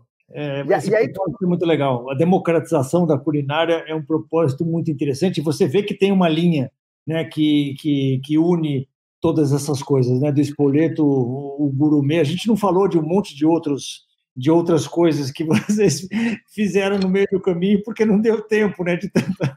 A gente tem assunto para 50 lives. Eu vou, vou, falar duas coisas para a gente encerrar aqui, mas duas coisas que é muito importante, que eu não dei tanto ênfase, e como tem muito operador aqui, é muito importante. A venda a hora de novo. Né? Pra vocês entenderem o quão importante é isso? O Espoleto tem uma venda a hora muito bem operada, de 80 pessoas por hora. Né? Então, é, e a gente tem 360 restaurantes. Quer dizer, vamos acabar essa, talvez aí com os 330, 340 restaurantes, essa pandemia. É, aí, muito bem operado, 80. A gente fez o Le Bon Ton, que é o que você falou, que é a marca nova francesa, que já foi a marca de fast cash, já baseada no propósito também, não sei o quê, que o nosso sonho era chegar a 150 pessoas hora. Hum. E aí abrimos ela, conseguimos no máximo 105. Já é, pô, 80 para 105 pessoas, já é incrível. Uhum. Mas por que, que é tão importante 80 para 105? Porque quanto mais gente você consegue atender por hora, menor preço você pode ter. Menor preço você pode ter, mais mercado você vai ter. Então, por exemplo, a Dominus. Por que, que a Dominus poder... Eh, por que a gente vendeu a Dominus? Porque a gente sabia que a Dominus alguém podia comprar e depois ainda vender de novo. Que a Dominus pode, cabe mole, uns mil restaurantes aqui no Brasil. Hum. A gente estava com 250. Tinha oportunidade alguém... de crescimento, de escalar escalar e alguém mais escalar. E era o momento de Mário levar a gerar, gerar liquidez também. Então, naquele momento, é, e por quê? Porque a Domus consegue atender, quando tem demanda, 350 pessoas por hora. Hum. Então, quando você sai de 80 para 350, você pode ser muito mais barato. Quando hum. você pode ser muito mais barato, você entra na classe C brasileira. Quando você entra na classe C brasileira, você pode ter mil restaurantes. É a pirâmide. Porque é preço, é tamanho de mercado. Entendeu? Então, se, então é, é, tudo, é tudo diretamente proporcional. Então, o gourmet, por exemplo, o gourmet do Rio Sul, ele já tem um aprendizado disso. Ele já é um modelo que a gente vai entrar em São Paulo, que é um modelo, a gente está indo ano que vem para São Paulo. Então, eu ouvi alguém dizendo aqui, quando vier para o Rio, não, São Paulo, ano que vem, a gente está aí. Já então, a gente já vai ter. Não, estamos procurando ponto. Quem quiser ajudar a gente a isso, oferecer pontos, onde tem ponto bom, por favor, ajuda a gente. Eu sou carioca, tendo nada de ponto em São Paulo. Coloca na Vila Madalena, aqui pertinho e é legal. perto de casa não conta, tem que ser pô, um ponto bom perto de casa. Aí, olha que interessante. A gente já fez, por quê? Porque lá eu, eu sabia que era no Rio Sul, tem um almoço comercial muito grande. A gente tem que ser muito rápido. Então lá, a gente. Olha que sorte, nada é por acaso. A gente já estava. Já, já, tinha um layout, um foco para a gente ser cada vez mais rápido no gourmet. Hum. E aí chega a pandemia. E a pandemia, a gente fecha os restaurantes. Só que como a gente era Domino's, a gente sabia muito delivery também, a gente falou, cara, vamos fazer e vamos fazer sem, é, sem, gente, sem cafetão. Não vamos ter cafetão. Não vamos ter Uber Eats, não vamos ter iFood, não tem ninguém. Hum. Porque, gente, o, o, principal do delivery é você, é não você ser dono dos dados dos seus clientes. Senão você passa a ter um cafetão, que são eles para gente. Se for um cafetão para 10, 15% da tua venda, como a maioria de vocês devia ser antes da pandemia, é legal, é uma a mais e tal. Só que tem muito mercado aí que só ele está surfando essa onda. E ele pega os seus dados e cria marcas dele, como o Looping, a marca própria dele. E eu pego um outro cara que vai ser parceiro dele e vai. E, e, é um negócio que o dado é dele. Ele pega o dado dos seus clientes, que offline a gente não tem o dado de ninguém, mas a gente demora 20 anos para construir a marca. E o cara vai lá e tem o dado de todo mundo. E conhece tudo do cara mais do que você, que é o dono da marca daquele trabalho todo que você fez. Então, ele tem os méritos deles, eu reconheço, é muito bom, só que ele tem que ter o dado. Diferente como, por exemplo, é na China. Como é que é o modelo da China? Eu tive na China no passado, que a gente já estava vindo para esse mundo digital, né, como empresa, já estava focando nisso. Né? A gente já ia fazer uma cloud kitchen para ser essa mudança, né? Aí fui eu, o Mário, meu sócio, né, que a gente cofundador junto comigo, e o Tom, que é o CEO e o nosso principal sócio, foi para a China junto. Porque também tinha que ir todo mundo junto para todo mundo ver ao mesmo tempo esse negócio. Uhum. A gente conheceu lá o iFood local. Só que o iFood local é muito diferente. Como é que é o iFood local? Ele tem o quê? Quando você tem, você está dentro do iFood, tem um botãozinho lá, espoleto, ó. Eu quero participar do programa Fidelidade do Espoleto. Na hora que o cliente do iFood, que está indo no espoleto e é cliente do espoleto, ele aperta lá o botãozinho, ó, legal, o que ele faz? Compartilha os dados. Por quê? Era, era, assim no começo com o iFood, né? Depois eles mudaram. Então, mas claro, porque eles estão com uma cabeça muito disruptiva, vamos disruptar, vamos disruptar o mercado, não sei o quê, que é a cabeça da Amazon. Por quê? Porque os caras tinham capital de giro, que é a cabeça meio de, de vou, vou, destruir o mercado. Já a cabeça lá da China é como é que a gente constrói junto o mercado. Como é que a gente se ajuda? Como é que a gente ajuda? Como é que a gente faz marketing na plataforma dele? Porque, pô, eu troco o dado, eu vendo mais, então fica bom para todo mundo. Hum. Então, o que, que a gente fez no Gourmet? A gente fez o como? Com plataforma própria. E a gente chegou, imagina, a gente, a gente ia vender esse ano alguma coisa por volta de 80 mil, milhões de reais. Hum. Imagina um negócio, cinco restaurantes, hum. vendendo 80 milhões de reais. Quer dizer, um negócio parrudo, hum. com a hum. marca parruda, sobrando gente, com uma demanda muito grande. A gente chegou a faturar em junho, quando só tinha delivery, 92%. Caraca! 92% daquele faturamento mensal que a gente tinha ano menos um, a gente bateu. O que no início era questão de sobrevivência, bater 40%, 50%, pagar funcionário e comida, a gente conseguiu já, pô, agora como é que ganha dinheiro? Como é que escala esse negócio? Esse último dia de 7 de setembro aqui, a gente vendeu 180 ou 200% a mais. Aí vem a beleza do on e off, hum. que é você ter a cabeça, aprender com on, levar para o off. E, e como você construiu a plataforma própria? Como, como é, é, vocês criaram uma, uma, um, um aplicativo próprio? Não, a gente não criou, a gente usou o parceiro. A gente tem um parceiro chamado Gecom, que é um hum. parceiro hum. de anos nosso, que é um cara hum. incrível, incrível, incrível, incrível, que é, tá com a gente há, sei lá, 10 anos, porque ele entrou, ele foi o cara que a gente conheceu é, do Baked Potato, que era o, o, sistema do Baked Potato, e a gente trouxe ele para ajudar a gente no, no, no, na Dominus, que estava trazendo um sistema todo moderno da Dominus. E aí ele fazia o sistema da Dominus funcionar aqui no Brasil, e aí depois ele passou a ser o sistema do trio como um todo. E, e ele é um cara muito maneiro, porque a gente, como tem um tamanho e, e, é muito focado em melhor operacional, a gente acabava sendo meio que um, uma área de desenvolvimento dele. Então, tudo que a gente vem melhorando e aprendendo, ele vai botando e vende para os outros no, no GECOM, entendeu?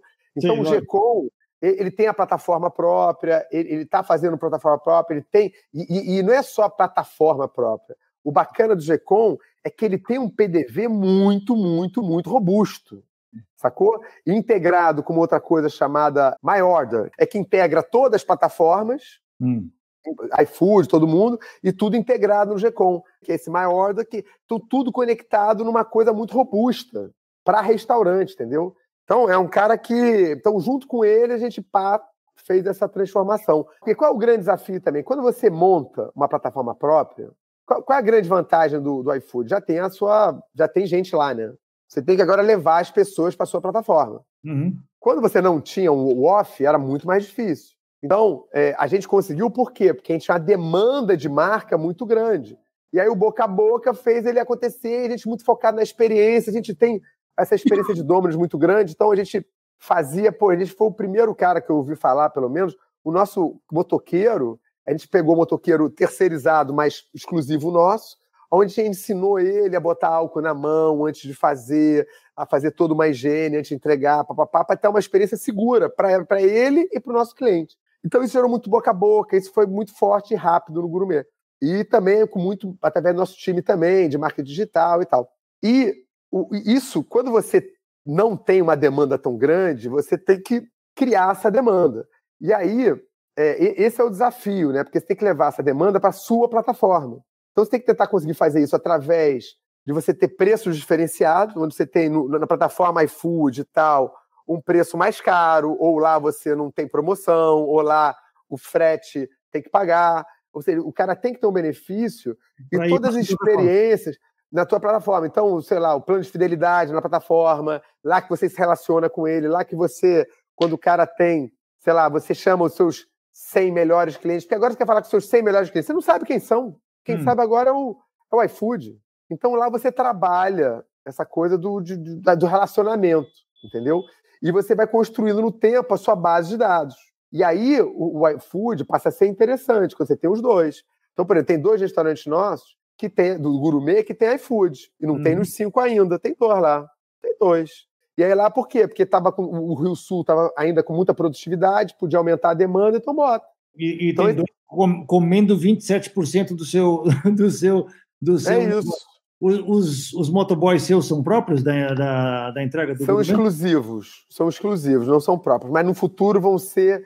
É porque a gente está com tanto desafio que a gente ainda não trouxe. Vamos, a gente vai ter próprios e exclusivos. Uhum. Tá, mas tá, é os dois. controla a frota dele. É, porque é fundamental, galera, que você tem que controlar. Se você for para o negócio de delivery, se for para o negócio, olha, não, eu quero ir para esse negócio.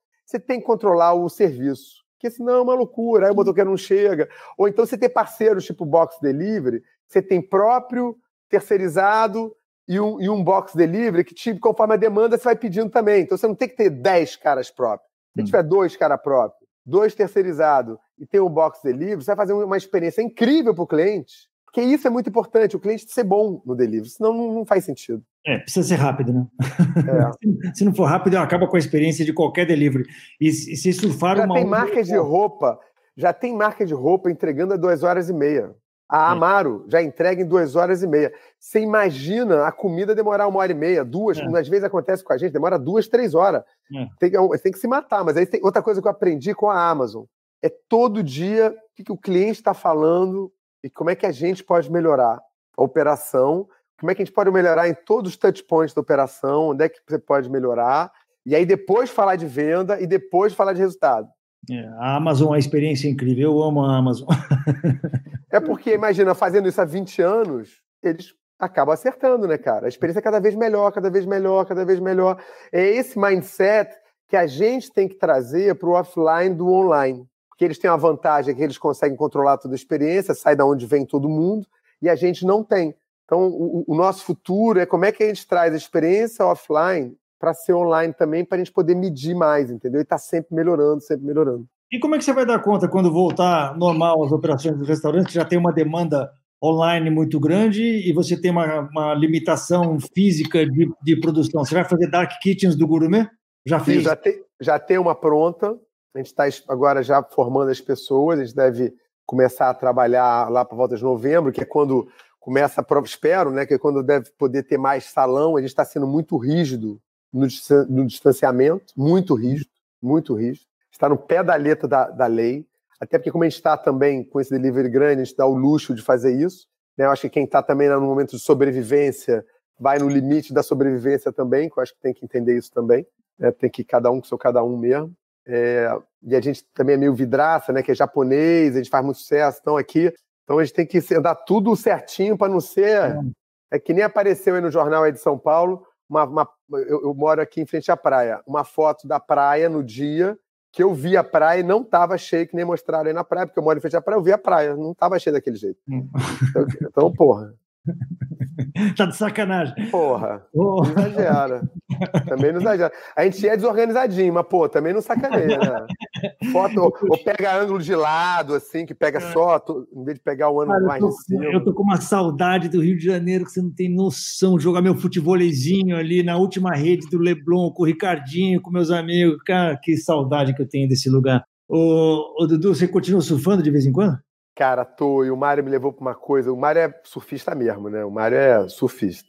Hum. Eles pegam onda grande e tal. E aí ele levou a gente, os sócios. Então tá eu, Jerônimo, Michel. Estamos fazendo towin agora. Hum.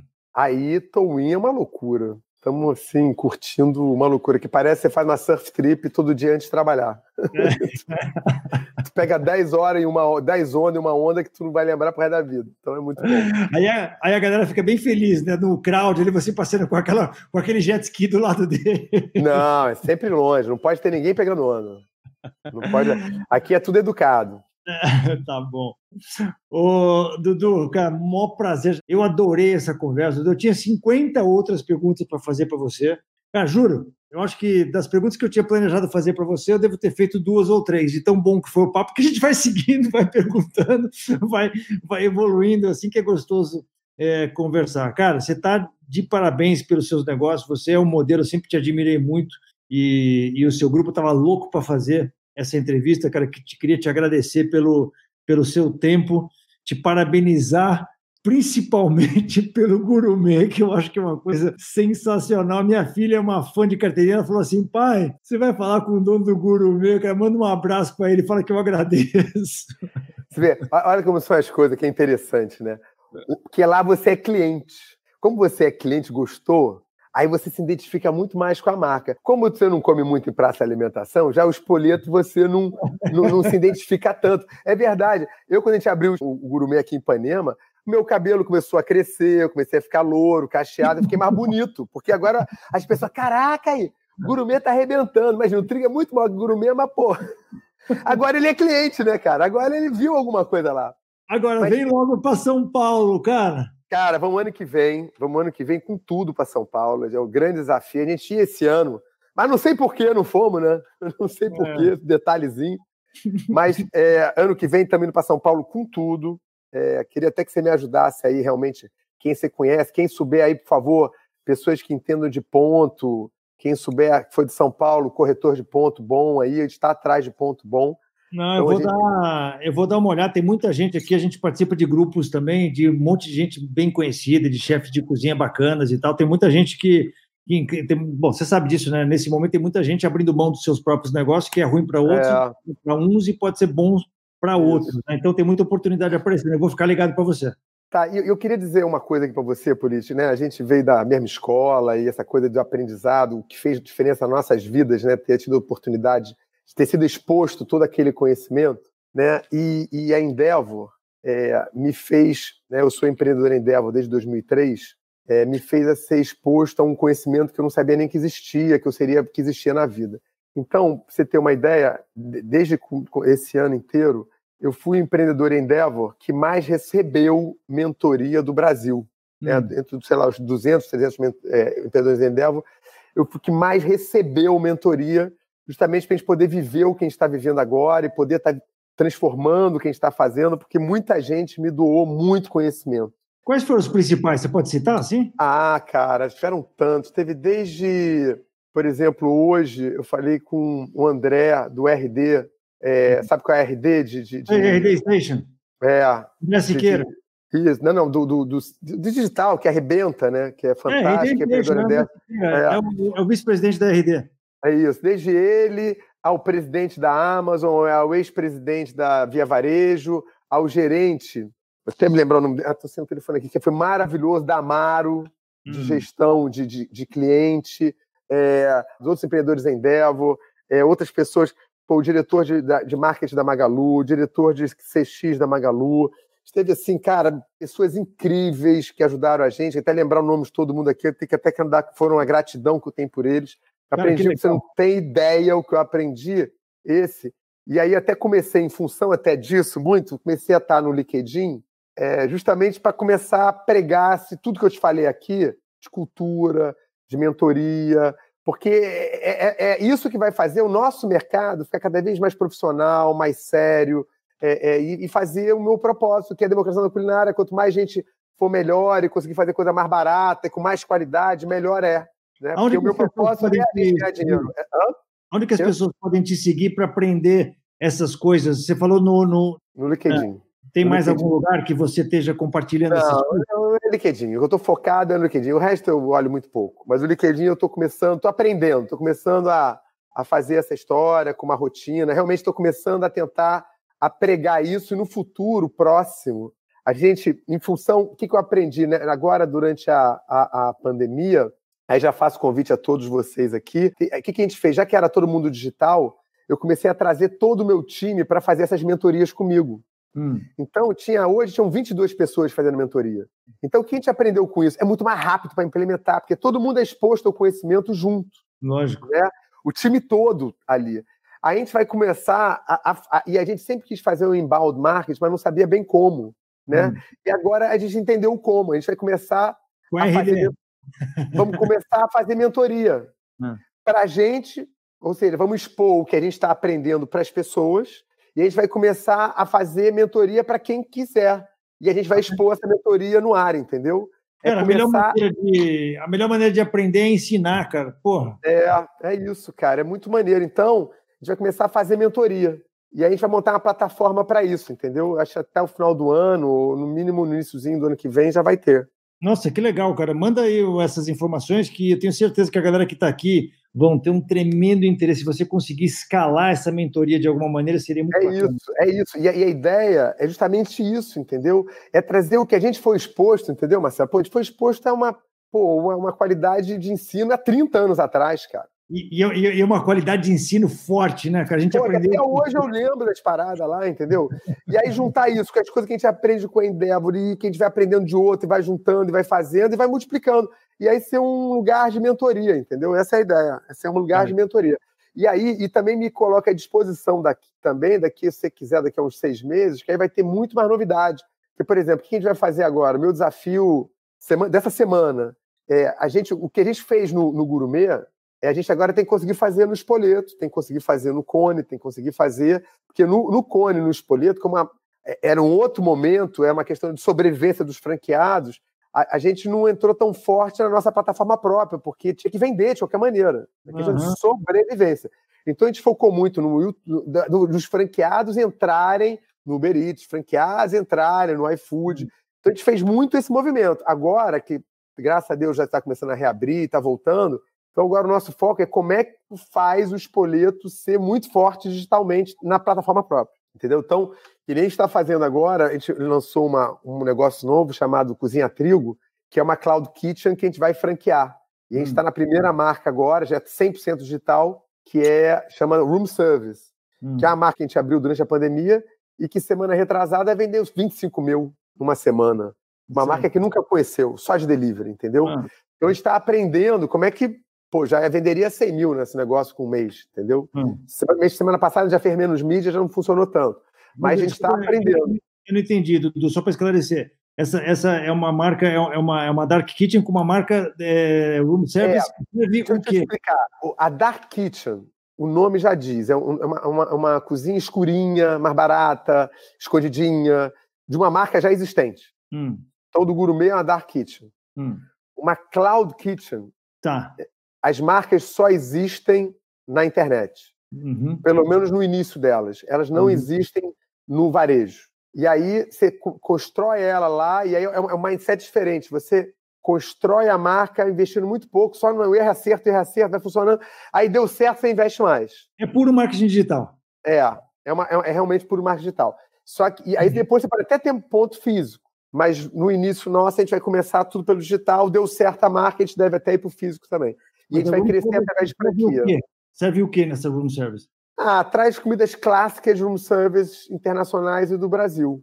Para você ser a solução em casa. A gente ainda não tem o café da manhã, mas a gente vai funcionar 24 horas. Então vai ser uma solução de comida na sua casa a qualquer hora. Sei. Tem um club sandwich, tem um. o club sandwich não tem, porque o club sandwich demora muito. mas é a, é a, marca clássica do room service, né? É, mas aí, mas porque demora muito, a gente não botou. Porque eu adoro. Eu todo hotel que eu clube eu peço, que é uma delícia. Agora demora. Agora a gente tem um hambúrguer maravilhoso, maravilhoso. Tem, aí tem um estrogonofe picadinho, tem um risoto. Eu comi hoje um risoto de limão com uma tilápia, que ficou uma delícia. Então, você tem um pouquinho de tudo. É uma comida mais tipo caseira, clássica de hotel, um pouquinho para te salvar aí em casa. Eduardo, você dá consultoria? Não! Não, eu dou mentoria, galera, e de graça. Já fiz várias, adoro. E vou fazer essa história.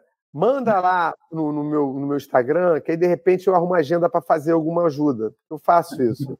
É, oh. Gente, é o maior aprendizado que a Endeavor me deu foi hum. justamente doar todo o conhecimento que você tem. Por mais que seja pouquinho, mas eu dou tudo mesmo, cara. Esse negócio de é, é, o segredo é a alma do negócio, já morreu há muito tempo. O segredo do negócio é, é, o que você falou lá dos artistas lá, que já sabiam em 1890, 1880, Impressionante. Que é juntar, gente junta, junto, galera junto faz a diferença, cara, e transforma. Mas então, você sabe mais que... gente ajudar, melhor. Ô, Dudu, é um prazer escutar isso, porque eu estou nessa mesma balada que você, assim, eu depois, quase chegando nos meus 60 anos, eu descobri, eu me descobri professor. Cara, a coisa que eu mais gosto de fazer na vida é compartilhar conhecimento. Eu é montei é meu curso online, eu tenho duas vezes por semana no YouTube, eu dou aulas para um monte de gente. Cara, eu estou produzindo conteúdo da compa... meu meu propósito na vida virou compartilhar é, conhecimento e isso te faz um bem e você aprende tanto e você conhece tanta gente. Cara, compartilhar conhecimento é a coisa. Ó, galera, fica a dica aí do Dudu. Vai lá e dá uma stalkeada nele no LinkedIn, tá? Dudu, um grande prazer falar com você. Tamo junto. Obrigadão. Quando vier para São Paulo, dá um toque. Vamos tomar um café. Valeu. Um abraço, querido. Um abraço. Valeu mesmo. Você está me escutando no Spotify, clica no botãozinho aí seguir e me segue para você sempre receber em primeira mão os nossos podcasts. Se é pelo iTunes, aí você assina e não deixe de dar, obviamente, as estrelinhas. Bota um monte de estrelinha para mim. Vai, tamo junto. É isso, galera. Muito empolgado com o meu podcast e eu conto com a sua audiência. Ó, cola na minha que vai dá bom.